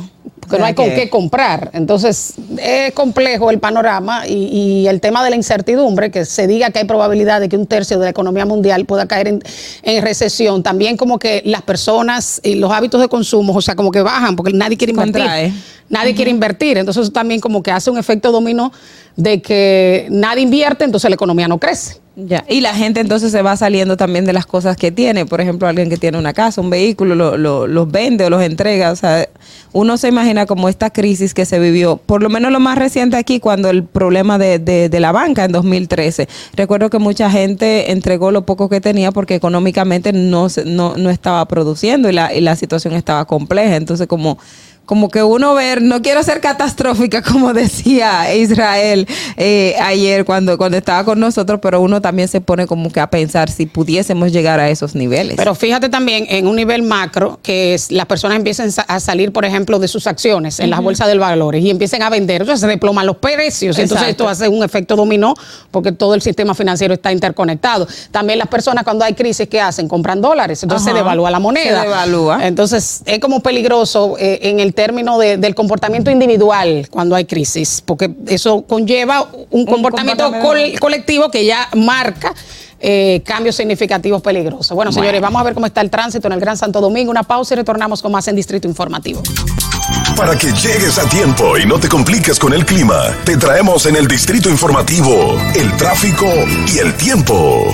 Y así se encuentra el tráfico y el tiempo a esta hora de la mañana en Santo Domingo. Se registra tráfico pesado en Expreso Avenida John F. Kennedy, Avenida Abraham Lincoln en La Julia, en el elevado Avenida Máximo Gómez, Puente Presidente Peinado, en el Puente Juan Bosch, Autopista Las Américas. Tráfico muy intenso en el Puente Ramón Matías Mecha, en la Autopista Rafael Tomás Fernández Domínguez, donde se registra un objeto en el camino. Autopista Juan Pablo Duarte, cerca de Los Alcarrizos. Avenida Monumental, donde se realizan obras. En la calle Soldados de Jesucristo, en Pantoja, donde se registra un vehículo detenido. Y tráfico en alto total en toda la zona industrial de Herrera y desde la avenida George Washington hasta la avenida Francisco Alberto Camaño Teño. En el estado del tiempo en el Gran Santo Domingo, cielo mayormente soleado en estos momentos con una temperatura de 20 grados. Hasta aquí el estado del tráfico y el tiempo. Soy Nicole Tamares. Sigan disfrutando de Distrito Informativo. ¿Viste qué rápido? Ya regresamos a tu distrito informativo. Para tener paz en el exterior, se necesita tener paz en tu interior. Con nosotros la coach y locutora Evelyn del Carmen. Okay, round two. Name something that's not boring. Laundry? Ooh, a book club. Computer solitaire, huh? Ah, sorry, we were looking for Chumba Casino. That's right. ChumbaCasino.com has over 100 casino style games. Join today and play for free for your chance to redeem some serious prizes. ChumbaCasino.com. No purchase necessary. Void where prohibited by law. 18 plus terms and conditions apply. See website for details. Hello, it is Ryan, and we could all use an extra bright spot in our day, couldn't we? Just to make up for things like sitting in traffic, doing the dishes, counting your steps, you know, all the mundane stuff. That is why I'm such a big fan of Chumba Casino. Chumba Casino has all your favorite social casino style games that you can play for free anytime, anywhere with daily bonuses. That should brighten your day a little. Actually, a lot. So sign up now at chumbacasino.com. That's chumbacasino.com. No purchase necessary. VGW Group. Void were prohibited by law. See terms and conditions. 18 plus. Gracias por continuar con nosotros en Distrito Informativo, 8 y 5 de la mañana. Eh, recibimos a Evelyn del Carmen, coach de vida y comunicadora. Buenos días, qué bueno tenerte con nosotros finalizando el año. Muy buenos días. Feliz de estar aquí despidiendo este 2022 con ustedes. Ay, este 2022 tiene muchas cosas. Uno ahí como que medio recuerda y todo, pero eh, eh, definitivamente con, con nuestro tema que tenemos eh, eh, hoy, que Yasmin planteaba hace un momentito, recuérdamelo. Bueno, vamos a hablar del autoconocimiento y también eh, seguimos con el tema del cierre del año. Sí, sí, ¿verdad? sí, vamos a hablar un a nivel de- espiritual. De, de todo eso, recordando que la semana pasada que estuve por aquí, pues hablé justamente de que algo vital para, para cerrar el año, como cualquier ciclo, es el agradecimiento. Con eso quiero como invitarlos también a, a que parte de ese agradecimiento, o yo diría que un elemento esencial de poner en práctica el agradecimiento, que ya lo mencioné también la semana pasada, es el, recono- el reconocernos a nosotros mismos. O sea, es la, la- la primera acción de agradecimiento es cuando tú puedes reconocerte a ti. Porque el agradecimiento, además de que te abre a nuevas bendiciones, eh, enfoca tu energía no hacia eh, lo que no lograste o hacia aquellas metas que te propusiste, pero eh, que olvidaste en el camino. Muchísimas veces pasa eso, que nos proponemos metas a inicio de año y, bueno, dos o tres semanas lo- después ya se han olvidado. Se- pero olvidado full. Completamente, sí. Eh, bueno, entonces, eh, algo importante es que después de hacer ese balance que, que- que tú haces a final de año, pues eh, enfocarte en lo logrado para poder tener esa energía y ese estado de agradecimiento interior que es lo que te va a permitir transformar otras cosas o transformar esas cosas que no lograste o, o aquello que no estuvo bien en este año, transformarlo en algo que, que sí te dé bienestar y que te produzca satisfacción en tu vida. Evelyn, Entonces, y en, este tipo, en este caso, por ejemplo, yo a veces me pongo a pensar, es cierto, tenemos que agradecer, pero puede que en- durante el año ocurrió un hecho tan trágico como perder a mamá, perder a papá o perder a un ser muy querido, un hijo, un hermano. Entonces, como cuando llegue el fin de año, tú definitivamente ponerte a dar gracias como que a veces a la gente le, le resulta eh, de hecho hasta un poco contradictorio pero eso es eh, eh, es posible o sea se Claro que sí, lo que pasa es que el, el agradecimiento no es simplemente déjame saltar de alegría y decir gracias, gracias, gracias. El agradecimiento es un acto, digamos que interior, que sale del corazón, en donde tú dices, qué bueno lo que tuve con esta persona. Si alguien se fue, qué mayor eh, manera de honrar la memoria de esa persona que agradecer la vida que, con Que la tuvo que, con que ella. tuvo contigo, eh, en los momentos en los que compartiste y el llevar a esa persona en tu corazón, eh, digamos que con un, con un sentimiento de así son, as- así fue su vida, a- así es ahora, en- ya no está. Sin embargo, como seres espirituales que somos, sabemos que la gente vive en nuestro corazón. Mientras tú recuerdas a una persona, esa persona está viva para ti, está viva dentro de Dentro ti. de ti. Eh, la, la- la- digamos que el, el- el cuerpo físico no es más que una manifestación de esta, de, de- de esta dimensión en la que vivi- vivimos, pero nosotros somos mucho más que eso. Y, y el tú tener el recuerdo de alguien en, en- en tu mente, el, el dar gracias porque lo tuviste, eh, si es el caso, por ejemplo, de una madre, muchísimo más todavía, el dar gracias que te trajo, eh, o cualquier familiar que se haya ido. Eh, siempre es algo que podemos llevar en nuestro corazón.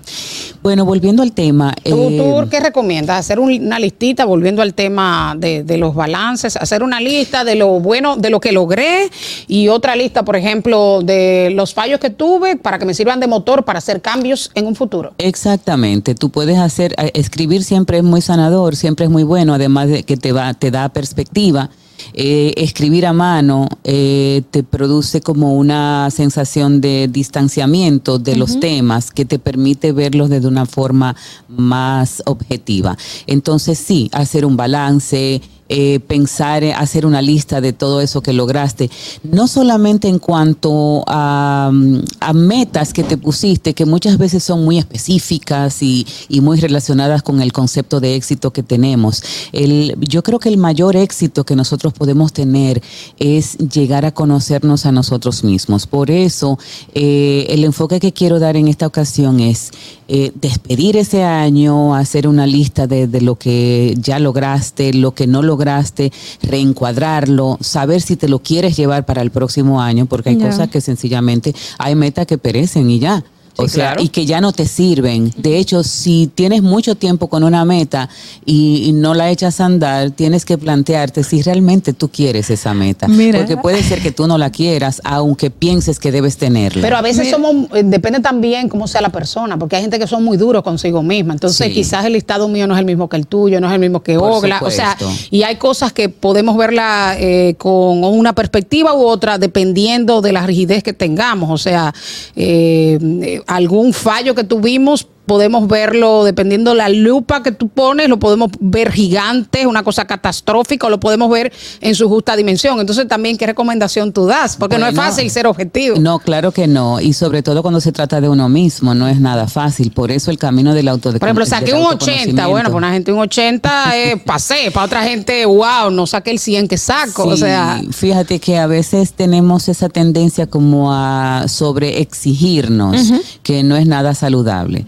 O sea, eh, cuando tú tienes una meta y, y te vuelves loco porque no la lograste, quizás te estás sobreexigiendo y quizás es el momento también de tú mirar esa meta y decir, ¿esta meta realmente es mía o pertenece a las expectativas de otros? Exacto. Porque cuando nos estamos sobreexigiendo de alguna forma, eh, en- entre las cosas que pueden estar pasándonos es que, que estamos queriendo eh, obtener aprobación o, o- o comparándonos con otros, estamos queriendo tener esos niveles de éxito que tienen otras personas de acuerdo a- al, al concepto de éxito que, que- que otros tienen. Pero el éxito es algo también muy personal. Y cuando hablo de éxito, creemos que éxito es solamente algo profesional, conseguir cosas, tener estatus social, eh, fama, dinero, y no estamos hablando de eso. El éxito está muy relacionado con,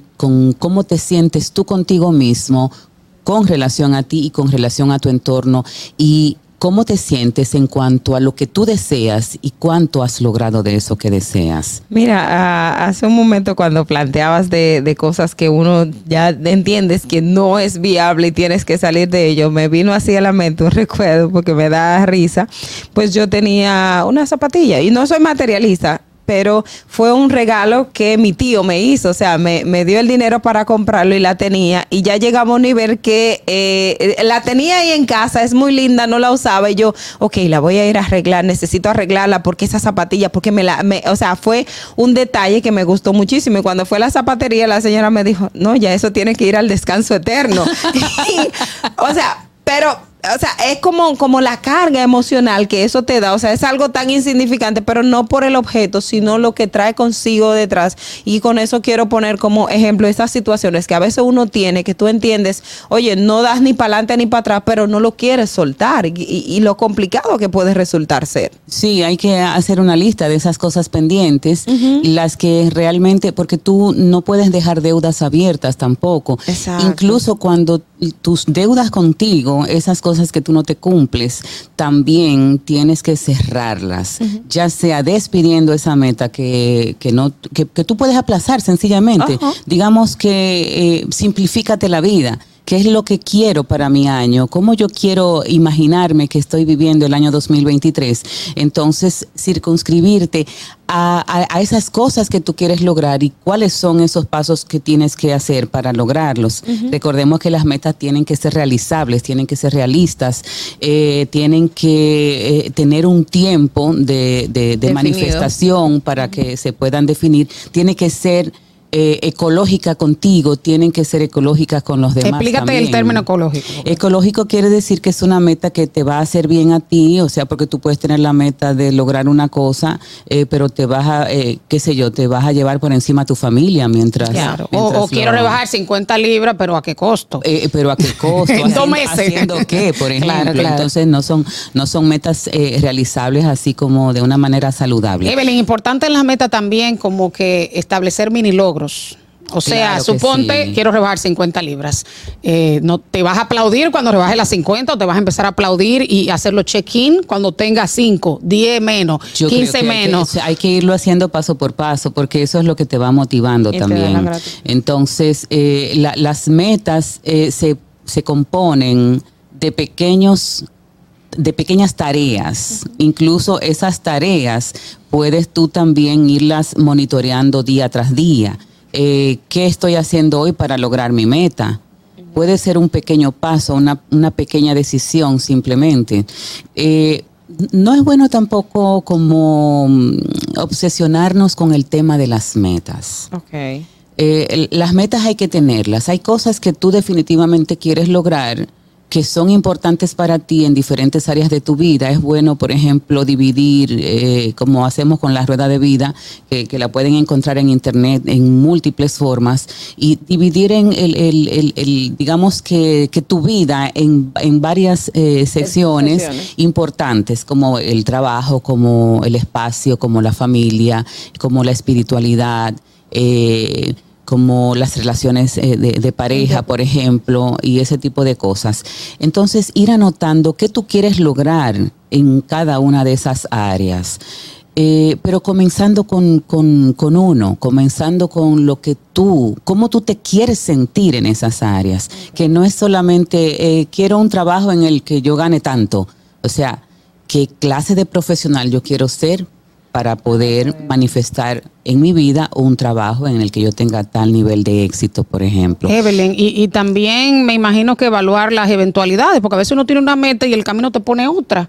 Entonces, no frustrarte, Porque como el tema de la flexibilidad. cambiar, o sea, que a veces tienes una meta y llega una situación que te obliga a cambiar esa meta. Y, y el o a posponerla, porque hay temas que se dan que no dependen de uno, alguna enfermedad de un familiar, de un hijo, sí. de una madre, que tú dices, no, espérate, esto es prioridad ahora, eh, tengo que posponer esa meta. Claro, por eso es que, por eso mencionaba, no obsesionarnos con las metas. Recordemos algo que yo decía eh, la semana pasada, que es que las metas y los objetivos que nos ponemos como personas no son más que excusas para que nosotros hagamos un viaje hacia nuestro interior, eh, descubriendo esas habilidades, descubriendo lo que realmente somos y sobre todo descubriendo de qué manera podemos servir a otros a través de, de esos talentos y habilidades que traemos y que podemos desarrollar. Entonces, hay Que- que importante también saber como que cuándo parar. O sea, cuando ya, bueno, ok, esta meta no la voy a cumplir. Porque a veces tampoco depende de uno. Tú quieres un trabajo en la NASA. Bueno, no depende de ti. Tú da los pasos, llama, toma el examen. Pero, Pero hay no un límite, hay un límite, hay un límite de gente que entra a la NASA. Para ponerte un ejemplo como más, eh, más eh, figurativo, porque es exagerado. Digo, porque a mí me ha pasado con metas que yo me obsesiono, me obsesiono y digo, no, tienes que parar. O sea, Claro. busca plan B. So- no solamente buscar un plan B. o y, sea, no, y no puedes ser infeliz porque no la lograste. O sea, no, no, para nada. Para pero que la gente se frustra cuando le, le pone mucho empeño, le pone dinero, le pone energía y no se da. Y la gente tiene que entender, oye, no se da no por ti, sino porque hay circunstancias, no Hay todo depende de ti. No, no- todo depende no de ti. También depende de, de la economía. Yo quiero ganar Exactamente. 200 mil pesos. Mi hermana, pero ¿dónde se paga 200 mil tú, pesos? y tú sabes que, y tú sabes que por eso el éxito comienza con conocernos. Y por eso ha sido mi invitación para, como la primera meta que tú te tienes, pone, que Es tienes que conocerse a ponerte uno mismo. eh, para el año 2023, porque señores, no es una meta nada sencilla, pero es esencial para tu autorrealización. O sea, cuando tú comienzas a eh, entrar hacia ti mismo, reconociendo qué es lo que tú has traído como parte de, de- de- de tu herencia, porque tenemos tendencias que van formando nuestro temperamento, que vienen en nuestra genética, que tú has aprendido, que, que es parte de lo que forma tu carácter según Sí. la cultura, la familia en la que te eh, has educado, el colegio, cómo es tu perfil emocional, cómo eres tú, qué imagen tú quieres proyectar, que no necesariamente es la realidad, porque tú proyectas una imagen, pero también qué crees tú verdaderamente de ti por dentro. Entonces, ¿cuáles son esas cosas que te gustan? ¿Qué te vitaliza? ¿Qué es lo que te da pasión? ¿Qué te disgusta? ¿Qué te molesta? ¿Cómo eres tú? cuando hay un estresor en tu vida, ¿en qué te conviertes? Comenzar a... ¿Y cómo, cómo, cómo uno logra viaje, eso? O sea, hacer el autoconocimiento. ¿Cómo yo logro conocerme? Porque también ah, ahí está el elemento de, de cómo planteas, bueno, yo me veo de una manera, pero yo reflejo otra cosa. Entonces, ¿cómo realmente yo llego a conocer quién yo soy para tomar esos pasos que me puedan ayudar a, a lograr esas metas para 2023 o para el momento en que yo me lo plantee? Bueno, observándote, siendo consciente de ti misma, porque lo que pasa es que queremos vivir en automático. Entonces, así no funciona. Tienes que comenzar a observarte, tienes que comenzar a, a- a escribir acerca de ti. Llevar un diario es buenísimo porque te da muchísima perspectiva, como yo Pero hablaba. la gente lo ve muy romántico, el diario, No, no, de que no, el porque no se adolescente, trata que de- cuando escribía en el diario, no, se tra- no se trata de, de- de un diario Romántico, es, es decir, eh, es tomarse cinco minutos. Eh, tomarse cinco minutos al final del día o al principio, es como, como tú quieras, como te resulte mejor, o a mitad del día, no sé. Eh, eso es algo como muy particular y decir, bueno, hoy me pasó esto y esto, hoy me sentí de tal forma. Cuando tú puedes poner en palabras cómo tú te sientes, entonces tú estás a la puerta de cómo analizar eso que te pasa. Y señores, hay montones de materiales interesantes en las redes, los libros, para eh, eh, uno comenzar el trabajo interior. Eh, por supuesto que hay mucha basura también, entonces ahí vienes tú que tienes que asegurarte de que los autores sean gente cre- con credibilidad y todo ese tipo de cosas. Pero cuando tú comienzas a pensar, ¿Cuál fue la emoción que me surgió cuando tuve tal o cual problema con, con mi jefe? ¿Qué sentí ¿Qué yo? sentí? Y, come- y detenerte y decir, bueno, yo me asusté. ¿Por qué te asustas? Eh, ¿qué, qué, qué fue lo que pensaste? ¿Qué hay detrás de ese miedo? ¿Perder el trabajo?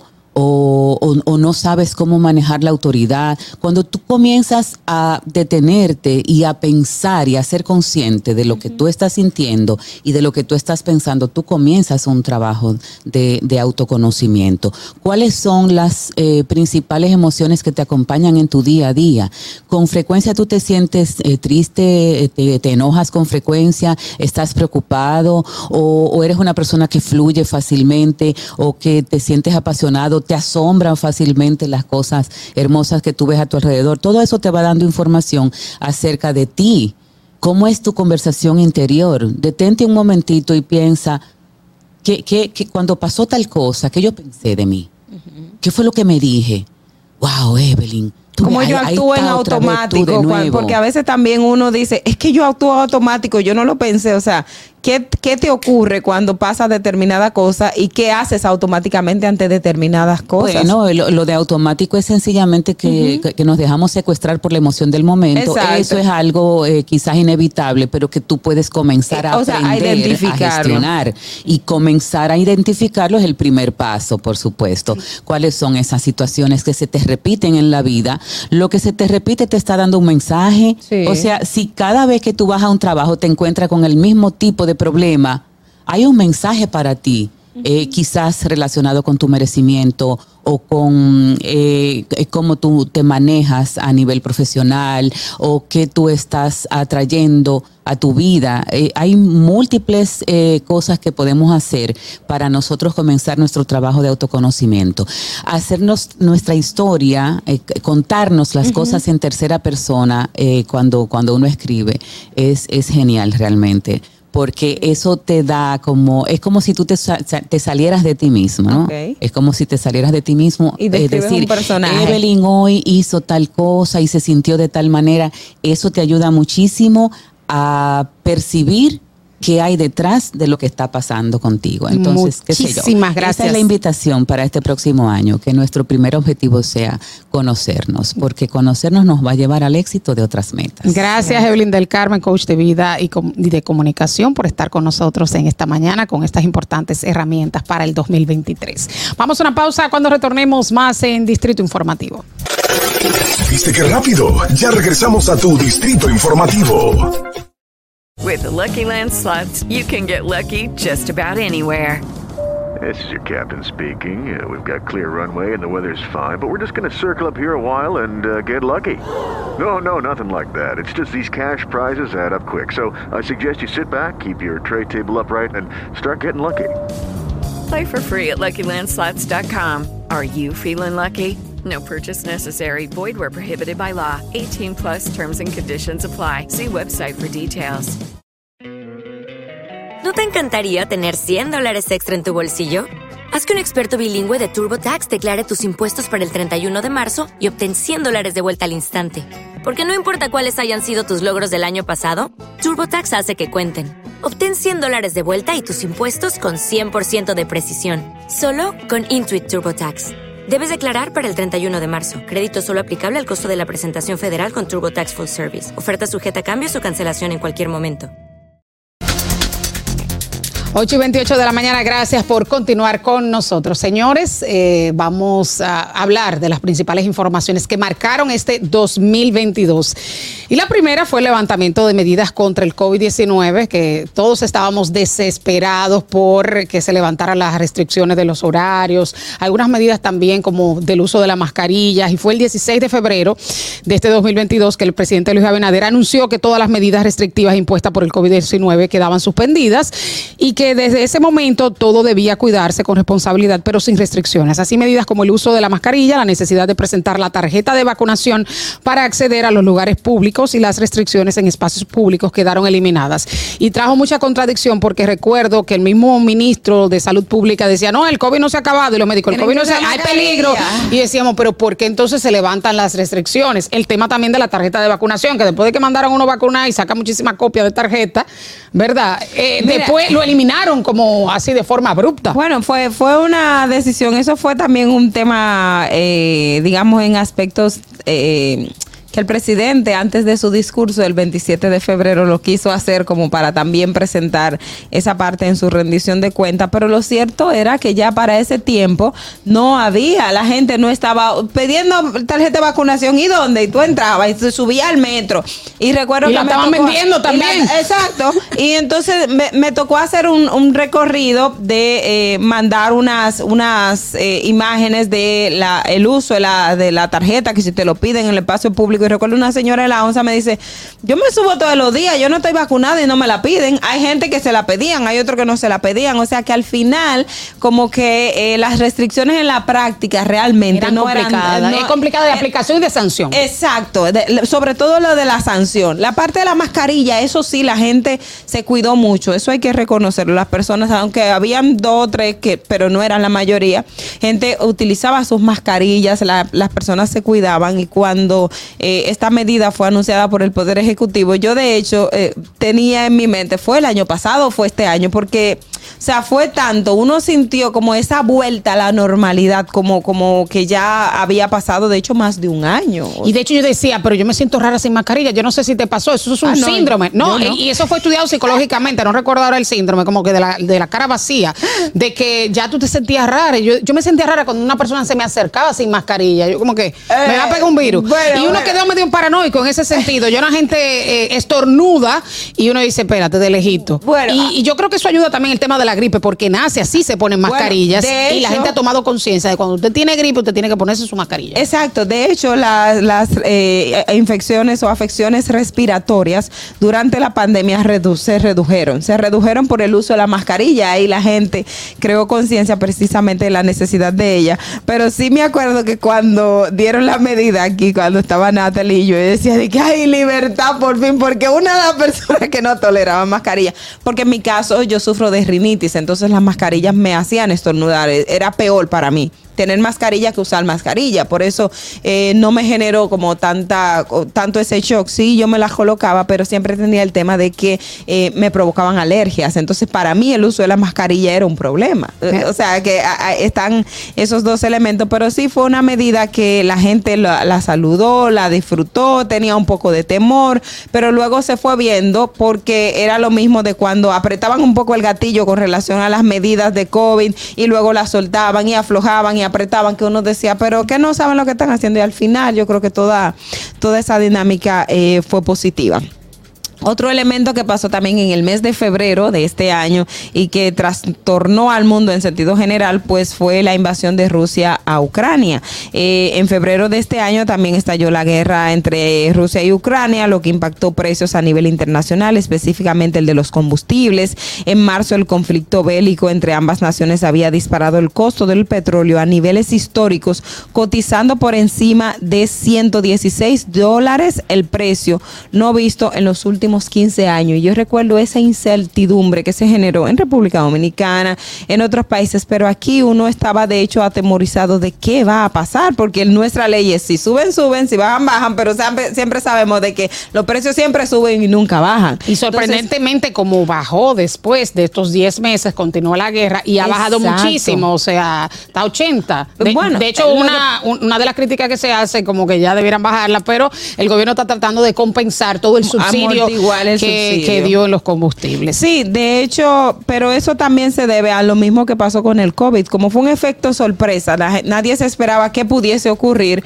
pues los mercados empezaron a disparar. Recordamos que cuando el COVID, los fletes se dispararon a niveles eh, eh, extraordinarios, o sea, que la gente no, no importaba todo, todo este tipo de cosas y lo mismo también con esta, con esta guerra, o sea, el, el- el costo de los fletes eh, precisamente se disparó, la- las medidas económicas de aquí, de que ahí descubrimos que nosotros consumimos productos de, de Ucrania, o sea, uno decía, de que, pero ¿qué tan lejos me queda este país? Luego el ¿Y qué presidente... impacto podría tener este conflicto en nuestro país? Y después descubrimos que ahí estaba todo el trigo. El trigo, no, entiendes, o sea que el maíz y todo este tipo que empezó el precio del, del, del, del pollo a, a- a subir. Y mucha este- gente mucha- conoció dónde estaba Ucrania. Exactamente, entonces ese, ese conflicto de verdad, y ahí empezó el gobierno a establecer lo que fueron los subsidios por combustible, que de hecho hasta desde esa época hasta ahora creo que se emitieron más de 5 mil millones, si mal no recuerdo. Yo sé la cifra, no, no la tengo muy puntual, pero sí recuerdo haberla visto hace unas semanas con relación al, subsidio de los combustibles. Ahí se empezó también otra vez la discusión de la ley de hidrocarburos, que se iba a cambiar, la modificación, o sea, todo este conflicto motivó a que se pusiese otra vez en el tapete el tema de la formulita de U, de, de, de, de Ito o sea que eh, este, este conflicto de verdad que que, que trastornó al mundo y fue algo que definitivamente nos ha marcado porque esta es la hora que todavía estamos recibiendo las consecuencias de lo que está ocurriendo en, con Rusia y Ucrania en estos momentos. Y volviendo al país, uno de los hechos que estremeció el mundo del arte por la importancia de la figura que murió eh, fue la muerte de Patricia Ascuasiati, esta bailarina, actriz, coreógrafa, con una amplia data en el mundo del arte, que murió eh, a mano de su colega Marilois Ventura, en un hecho que no fue como bien esclarecido, ella le pasó por encima, luego dio reserva, pero eran tan amigas que todo el mundo quedó conmocionado. Yo recuerdo que a mí hasta me mandaron una carta del grupo de artistas para que apoyara que se le va, que no le dieran prisión preventiva por la edad y porque eran tan cercanas y habían hasta discusiones en los chats de arte de que, oye, no pudo haber sido así porque ellas se amaban. Eh, un caso como muy confuso, eh, que todavía está en la justicia. Ahora se le varió la medida de coerción. eh, la familia del- de la bailarina Ascuasiatis, pues llegó también un acuerdo de que le dio pena, ya tiene que hacerse una operación por ortopedia, también eh, el tema de la edad, y ya tiene creo que son seis meses eh, en Sí, prisión. de- o más de seis Más de seis meses, sí. tiene en prisión. Fue un caso que, que por eso que, que conjuga, o sea, como dos personas que eran, digamos, uña y mugre, como la gente pudiese describir, terminen en una situación tan, tan trágica. Entonces hay, hay mucho, muchos elementos que al final no quedaron muy claros en este proceso. Eh, una situación en contra es que en esa zona donde ocurrió no hay cámaras, o sea, no el, el sistema de, de seguridad, tengo entendido que para, para esa zona no hay forma. Hablamos de la autopista Juan Pablo Duarte, cuando Exacto, retornaban de Montecristi. De Montecristi, exactamente. Una zona donde eh, no, no tienes esa, esa vigilancia de cámaras o no hay negocios cerca que puedan haber captado para uno decir, ok, pasó esto, esto fue lo que ocurrió. Son testimonios de la gente que estaba en el momento. También o sea, Ascuasiatis la- dio declaraciones antes de morir. antes de morir, o sea, hay, hay una serie de, de- de cosas que penosamente pues dieron con la muerte de, de Patricia, que eh, también muchas personas que no eran del arte, que no la conocían, también pudieron conocer de, de quién se tratase. Es un proceso que todavía está en los tribunales, eh, el Ministerio Público ha presentado su acusación y hay que esperar, pero sí fue un hecho que conmocionó a toda la sociedad, así como también lo fue la muerte eh, de David de los Santos. Este yo creo que es uno de los casos que definitivamente volcó eh, eh, la mirada de qué tan crueles somos eh, en algunos momentos los seres humanos, de qué tan, tan vulnerable se encuentra una persona y en medio de esa vulnerabilidad te encuentras a otros seres que abusan eh, mucho más de ello al nivel de, de matarlo. El caso de David de los Santos, que fue el joven que tuvo una crisis mental, porque eso se pudo evidenciar en los videos y de acuerdo a lo que la gente comentó en la plaza comercial Agora Mall, de ahí fue llevado detenido, lo llevaron al destacamento que está en el centro olímpico. Y para, para su desgracia, ahí en ese destacamento, con la anuencia y la permisividad y la, y la impunidad de los agentes que estaban en ese lugar, ese joven fue salvajemente golpeado mientras estaba teniendo un proceso de crisis mental por los otros reclusos, reclusos que estaban ahí y no recibió asistencia de las autoridades, sino que por el contrario lo grabaron, se burlaban de él, se mofaban de su condición. Y, y esto de verdad fue un, es un caso eh, muy penoso para la, la sociedad dominicana. Yo creo que también el tema de la homosexualidad eh, pudo ser un agravante en cuanto a que fue un crimen de odio, De al odio. margen del problema que tenía de salud mental. Y puso en relieve la, pro- relieve la, propa- la poca preparación, además de que fue un hecho de barbarie, que no tiene que ver con eso, de que tienen los agentes para lidiar eh, con este tipo de personas con crisis psiquiátricas, principalmente los que lo detuvieron en Agoramol. A mí me llamó la atención eh, la periodista que vino recientemente aquí del periódico El Caribe, estuve leyendo eh, un escrito sobre el caso de que eh, se presentó la familia una querella en contra de estos la plaza. eh, de, la, de la plaza, de la seguridad de la plaza. Específicamente, creo que son de tres seguridades en la, en la plaza y se estaba a la espera de que el Ministerio Público la cogiera o la rechazara. Ya se espera que se que inicie el juicio preliminar. Eh, leí que había sido poco tiempo, no me parece como que fuera tan poco tiempo, No. pero para profundizar las investigaciones, ya que Es que es un hecho que, que no ameritaba más, o sea, no, no es muy profundo, o sea, los hechos estaban claros, las circunstancias se dieron, hubo videos, o sea, se levantó todo el proceso. A veces también es esta la otra parte que uno cuestiona en los tribunales, que si tú lo tienes todo, ¿por qué quieres un año? O sea, si tú tienes todos los elementos y al final cuando tú presentes acusación tú no vas a presentar algo diferente a lo que está, ¿por qué necesitas un año para comenzar ese proceso? En el caso de David, eh, fue muy cuestionado que las autoridades, eh, la seguridad de la plaza lo llevara esposado, que lo entregara a las autoridades, cuando bien se pudo llamar o pedir a un familiar o que el mismo 911, que es una, eh, una asistencia de emergencia, porque 911 no es solamente para crisis de una persona que esté enferma físicamente, sino también psicológica, eh, de que pudiesen dar respuesta a ese joven y penosamente. Yo creo que hay mucho desconocimiento de los temas sí, de salud mental. O sea, sí. sin querer eximir la responsabilidad de la plaza, entiendo que hay un No hay tema.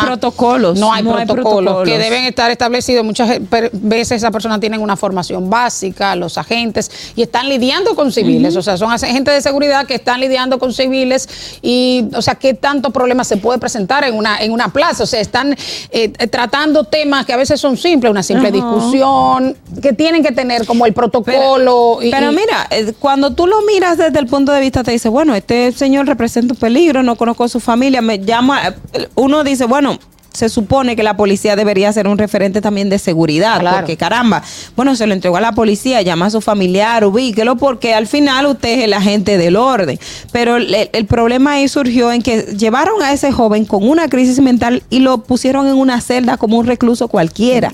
Y los pusieron junto con otras personas que ya son delincuentes, que son criminales, que estaban en ese entorno, y a ese joven lo golpearon salvajemente. Y mientras lo estaban golpeando, las autoridades se hicieron de la vista gorda. Y mira, ese cuartel que está en esa, en esa, en, en ese, en, en la, En Naco. en Naco, que es la que está en el centro olímpico. Óyeme, ahí se escucha de todo. Sí, porque también tú dices este caso, pero de seguro hay muchísimos casos. Claro. O sea, ese caso se supo y llevó a consecuencias mayores, pero ¿cuántas personas la han detenido y han, han sufrido torturas, han sido golpeadas y eso se ha quedado así? Como o sea, eso antes era una práctica común. Lo que pasa es que eso terminó en un asesinato, o sea, en las últimas consecuencias. Vamos a una pausa y cuando retornemos más de este resumen del año 2022. ¿Viste qué rápido? Ya regresamos a tu distrito informativo. 8 y 44 de la mañana, gracias por continuar con nosotros. Y otro de los hechos que conmovió bastante fue del asesinato del querido eh, ministro Orlando Jorge Mera del Ministerio de eh, Medio Ambiente y Recursos Naturales. eh, una mañana que fue muy movida en términos periodísticos, o sea, el ministerio cerrado, se escuchaban disparos, eh, había mucha confusión en cuanto a la información y finalmente se supo que fue su amigo quien lo asesinó que pedía que hiciera cosas Bueno, yo- fuera de la ley. En un momento se habló también de que le había dado dinero en campaña y que le había hecho como una promesa de devolvérselo en el ejercicio de las funciones. Y en un momento hasta el confeso asesino que se entregó en una iglesia, recuerdo, eh, decía que quería dar una versión de los hechos. Una declaración pública. Bueno, el tema de amigos ahí, con el caso de Orlando de Jorge Mera, uno volvió a repensar de eh, las personas que uno dice amigo o amiga, porque un amigo no hace eso, eso es, lo primero, o sea, un amigo no, no, no hace este tipo de, de cosas. Y sí, fue una mañana, una media mañana, porque fue casi el mediodía realmente, y, y fue todo como, como un shock. Eh, o sea, yo recuerdo que en ese fue momento como- yo, yo estaba leyendo el noticiero y nosotros nos daban las noticias porque a la una de la tarde y no se sabía nada. Nada. Y, y- y- y, eh, murió, no murió, el- nosotros no sabíamos. Ajá, nosotros no sabíamos cómo dar la información. Eh, Fue en el despacho del ministro y que no se sabe, que estaban los suaves, o sea, todo acordado. Y yo veía a la gente despavorida lanzándose por encima de, de, de, la valla de- del ministerio de loca por salir, porque la gente estaba, o sea, no sabía qué estaba pasando. Y de verdad, eh, fue un hecho que también eh, puso otra vez en el tapete el tema de la seguridad, de cómo están los temas de seguridad en las instituciones públicas, los niveles de confianza, de cómo la gente, eh, los protocolos para este tipo de casos. Y después se reforzaron. Y después se reforzaron, pero ahora estamos en lo mismo. Tú te vas ahora a una institución pública y ya es como cuando murió Juancito, que lo mataron también en esas mismas circunstancias. Pero recuerdo que una de las cosas que decía, y recuerdan la- la- las personas que eh, estaban con, con el ministro, es que cuando él llegó ya se le veía alterado y él cerró su puerta y le dijo, yo estoy con mi amigo, o sea, es mi amigo. O sea, En ese esos casos yo entiendo que también es difícil eh, controlar. Es bien difícil controlar, o sea, los niveles para que tú veas la confianza eh, de, de cuán indefenso estaba él frente a ese ser, ser que llegó eh, con la intención eh, clara de matarlo, asesinarlo y cometer otros hechos más. Entonces, el caso de, Orlando ahora está, eh, fue ratificado la medida hace unas semanas por la Corte de por el tribunal, por uno de los tribunales que tienen que ver con el caso. Eh, recuerdo la familia, eh, lo- dijeron que lo perdonaban, pero para mí fue muy épico cuando el presidente de la República dijo que lo perdone Dios. O sea, fue, fue, porque fue un, eh, además del hecho que trascendió todo, todo, toda, todas nuestras fronteras, porque en todo el mundo matan a un ministro de medio ambiente y lo peligroso que es el tema del medio ambiente, los riesgos que corren las personas que trabajan tema de medio ambiente. Entonces, cuando ocurre este hecho que la familia dice, lo perdonamos porque eso fue lo que nos enseñó Orlando, eso fue lo que nos aprendió. Y luego por otro lado te dice, un, el presidente te dice, no, que lo perdone Dios, o sea, yo no lo perdono. A mí me Eso esa honestidad. Esa honestidad, porque realmente, señores, o sea, eh, de ambas partes también, porque pudo ser que la familia, eh, sí, efectivamente lo perdone, porque caramba, uno no sabe porque fueron años y años de todas esas personas juntas, pero tú ves los, las do- los dos extremos de los seres humanos, ¿me entiendes? Uno que te perdono fácilmente, otro que te dice, no, yo no te perdono porque el daño que tú me me ocasionaste es muy fuerte y, y eso ocurrió con los de Orlando Jorge Mera. También otra muerte eh, que, que marcó mucho la República Dominicana fue también el conflicto de eh, con el comunicador Manuel Duncan, que fue también eh, muerto eh, por a manos de un el exdirector de la DNCD, o sea, Alburquerque Comprés, en una discusión, en un, un- hecho también que se dio en la, en la madrugada, eh, y todo esto eh, dio al traste de cómo también de cierta manera en principio se estaba tratando de encubrir quién habría cometido el hecho y luego salieron las imágenes de la cámara de seguridad y ya se desveló efectivamente cómo eh, y se vio como el exdirector de la el ex eh, sí director de la Dirección Nacional de Control de Drogas pues eh, arremetió contra el comunicador en unas circunstancias que uno vuelve el, el tema del tapete de cómo la gente canaliza los conflictos de cómo la agresividad situaciones que fácilmente se pudo resolver pero lamentablemente de- de- detonó y terminó en hechos como este. Yo recuerdo el día posterior de que se hablaba, eh, al margen de lo que pudiera ocurrir legalmente, de las motivaciones de Alburquerque para matar a este joven comunicador. Lo había golpeado, lo había empujado y también se decía, bueno, él pudo llegar a su carro y en vez de buscar esta pistola, pudo irse a su casa. Entonces, el tema es, eh, ¿fue legítima defensa o no? No fue legítima defensa porque él pudo irse. Entonces, él se devuelve, Y tiempo- le y dio, le dio un disparo, le dio un disparo y luego le dio el disparo el de del remate. A mí me llama la gracia. atención, eh, Ogla, eh, y ahí te quiero preguntar, de que ahora vi, no sé si fue un error del periódico, de que se varió de homicidio involuntario a asesinato, de que presentaron cargos por asesinato y el porte ilegal de armas, porque también el arma Ah, no estaba ilegal, registrado, era ilegal. Bueno, ahí estaba siempre desde un principio se dijo que no fue homicidio involuntario porque él, él salió con la voluntad de matar. Sí, pero anteriormente el ministerio había dicho que había sido homicidio. Exacto. Pero ahora leí que la acusación es por asesinato. Hay que ver, yo no, no vi la, la calificación, pero es probable porque siempre estuvo esa, esa discusión de que si es asesinato o si fue homicidio. Y la calificación de asesinato se puede, se podría configurar porque después que ocurrió el hecho, él salió en su, en su vehículo, él dio, o sea, buscó a la persona, le disparó y luego le dio otro disparo. No necesariamente pudo haber sido un homicidio eh, fruto de la situación del momento, sí simplemente, ok, le dio un disparo, él se me abalanzó y le di el tiro, bueno, lo maté sin querer, no, pero cuando ya él le da el segundo tiro sin mirar, el tiro de gracia, como uno dice, pues tú dices, ahí estuvo la intención de matar. Y entonces ya ahí aunque también hay una teoría de que si efectivamente se da el asesinato, pero tenemos un ejemplo con el caso Blas Peralta, que con el caso de Blas Peralta, eh, a pesar de que hubo disyuntiva de que si era asesinato o no, el tribunal dijo sí, era asesinato y fue un hecho que ocurrió uno en consecuencia de otro, o sea que tenemos precedente también en ese sentido. Y para culminar este resumen que vamos a continuar en el día de mañana, bueno, terminamos con otro hecho de sangre, la muerte de Jesús Cuevas que fue encontrado descuartizado en un ay, tanque ay, de plástico había sido reportado como desaparecido y fue visto por última vez en la avenida Winston Churchill, eh, próximo a la Gustavo Mejía Ricard, donde lo dejó una compañera tras salir al trabajo. Luego fue hallado descuartizado en el kilómetro 7 de la prolongación Independencia.